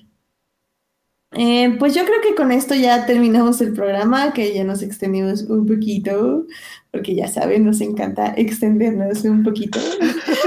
En 15 minutos empieza el after. Exactamente, en 15 minutos empieza el after, entonces ya vamos tarde para el after. Pero bueno, Carlos, ¿dónde te podemos encontrar, leer, escribir? Este, a mí me pueden encontrar en mi perfil de Twitter, que es Charles-Rider con Y. Este, ahí ya saben, ¿no? Quejas, dudas, comentarios, confesiones eh, y demás. este, también me pueden leer en, Sector Cine, ahí ando escribiendo notas. Este, tengo una columna de director de la semana que creo que ah, sí, ya salió, ya salió la de la de la semana pasada. Este, ahorita hay como un atraso de publicaciones por todo, porque estuvo la cobertura del GIF, entonces se está publicando apenas lo de la semana pasada en estos días. Eh, ahí pueden leer esa columna, ¿no? Otras cositas por ahí que escribo. Y también ahí en mi perfil de Twitter está mi link letterbox, que ya se está actualizando porque eh. ya, ya, está actualizándose, este, va, va bastante bien. Y, este, y también en algunos de los reviews en Letterboxd están los reviews hacia otro sitio que tengo, que, que todavía no lo quiero revelar también, pero es, es un proyectito que hay, que hay. Luego, luego daré más detalles. Excelente, sí, sí, sí, danos la exclusiva, yay. Alberto, ¿dónde te podemos encontrar? Pues bueno, chicos, ahí me pueden encontrar igual en mi perfil de Twitter y me encuentran como Alberto Molina, eh, Molina con doble O. Y pues como cada semana igual estoy haciendo mis textos de cine para Síntesis Hidalgo. Ahí me pueden estar encontrando. Y ahorita también ahí adelanto que empecé también como con unas mini reseñas en mi Instagram TV para probar la plataforma. Y pues, pues se pueden meter ahí en mi Instagram, me, pueden seguir, como JAWM 1989, lo siento, es un perfil muy largo, lo sé, pero se los voy a poner ahí después. Y pues ahí ando haciendo igual unas mini reseñas para que igual las chequen y podamos platicar pues más a fondo y ampliar la conversación que tenemos pues tanto en Fortnite como en la reseña que escribo semanalmente. Excelente. A mí me pueden encontrar en HT Idea, donde estoy hablando de Star Wars continuamente, sobre todo porque ya nada más acabo Aftermath y empiezo a leer Tron Alliances, que ya estoy, que ya lo quiero leer, pero prefiero terminar un libro para empezar el siguiente de Star Wars, porque si no, nunca voy a terminar Aftermath. Pero pues ya les estaré contando qué tal, la verdad estoy muy emocionada porque eh, están reseñando muy bien ese libro y la verdad soy muy fan del anterior, entonces Timothy Zahn, el autor, no creo que nos defraude, entonces estoy muy emocionada, ya lo quiero empezar. Em, y pues también ya saben, estoy eh, oyendo podcasts, ya les quiero poner más de los podcasts que escucho cuando corro, porque la verdad son muy interesantes y muy buenos y son muchos, entonces creo que me voy a organizar ahí algo para escribirles. Y pues ya saben, mientras estamos viendo series y alguna que otra película ahí en el Twitter para que si quieren hablar de lo que sea, ahí, ahí ando. Em, pues Carlos, muchísimas gracias por acompañarnos esta transmisión que se alargó, pero creo que tocamos todos los temas que teníamos que tocar con el grado de fangirlismo y fanboyismo que necesitaban. muchas gracias. muchas, muchas gracias a ustedes. Ya saben, todo un gusto siempre venir a, a Fornerds. Este, me hicieron llorar hace dos semanas. ¿no? Este, se los agradezco mucho y pues ya saben. Tú también nos hiciste llorar, Carlos. Sí, Carlos. Un abrazo virtual. Muchas gracias, Abrazo virtual. Igual. Y ya saben, ¿no? Cuando, quieran, este, con mucho gusto regreso cuantas veces me lo pidan y este y pues a ver qué a ver qué más nos toca discutir después, ¿no? Bien todos. Excelente. También muchísimas gracias a quienes nos acompañan en vivo. Hoy, el día de hoy estuvo Joyce, ahí nos estuvo acompañando en el chat. Hola Joyce, que, está bien, ya no quedó baneada porque después de mucho ir y venir, creo que ya no vamos a banear a Joyce por hoy. Oye, eh, eh, también, terminé según mi bando, ¿baneado o no baneado? Creo que también no estás baneado, entonces te podemos invitar pronto otra vez de nuevo. También muchas gracias por acompañarnos a Julián, que también quedó sin banear, creo. Eh, Jorge Arturo Aguilar, también estuvo Alberto Morán acompañándonos. Monse Bernal estuvo también un rato por ahí en el chat.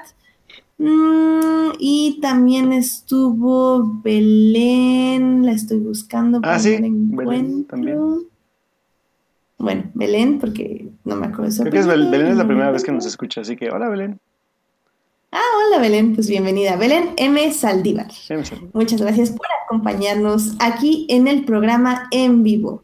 También muchísimas gracias a quienes nos oyen durante la semana en Hearties y en iTunes. Recuerden que este programa estará ahí disponible a partir del miércoles en la noche. El eh, próximo lunes no sé de qué vamos a hablar, pero hablaremos de algo seguramente porque pues, somos nerds y me encontramos temas que discutir. Pero eh, acuérdense de acompañarnos en vivo a las 9.30 de la noche. Eh, y pues ahí vamos a estar aquí en el chat para discutir de cosas nerds y geeks que se nos ocurran. Muy bien. Gracias por escucharnos todos y pues Alberto, que tengan una bonita semana y tú también Carlos y todos los que nos escuchan. Bye. Bye, gracias Edith. Bye Carlos. Hasta luego chicos, buenas noches a todos. Bye.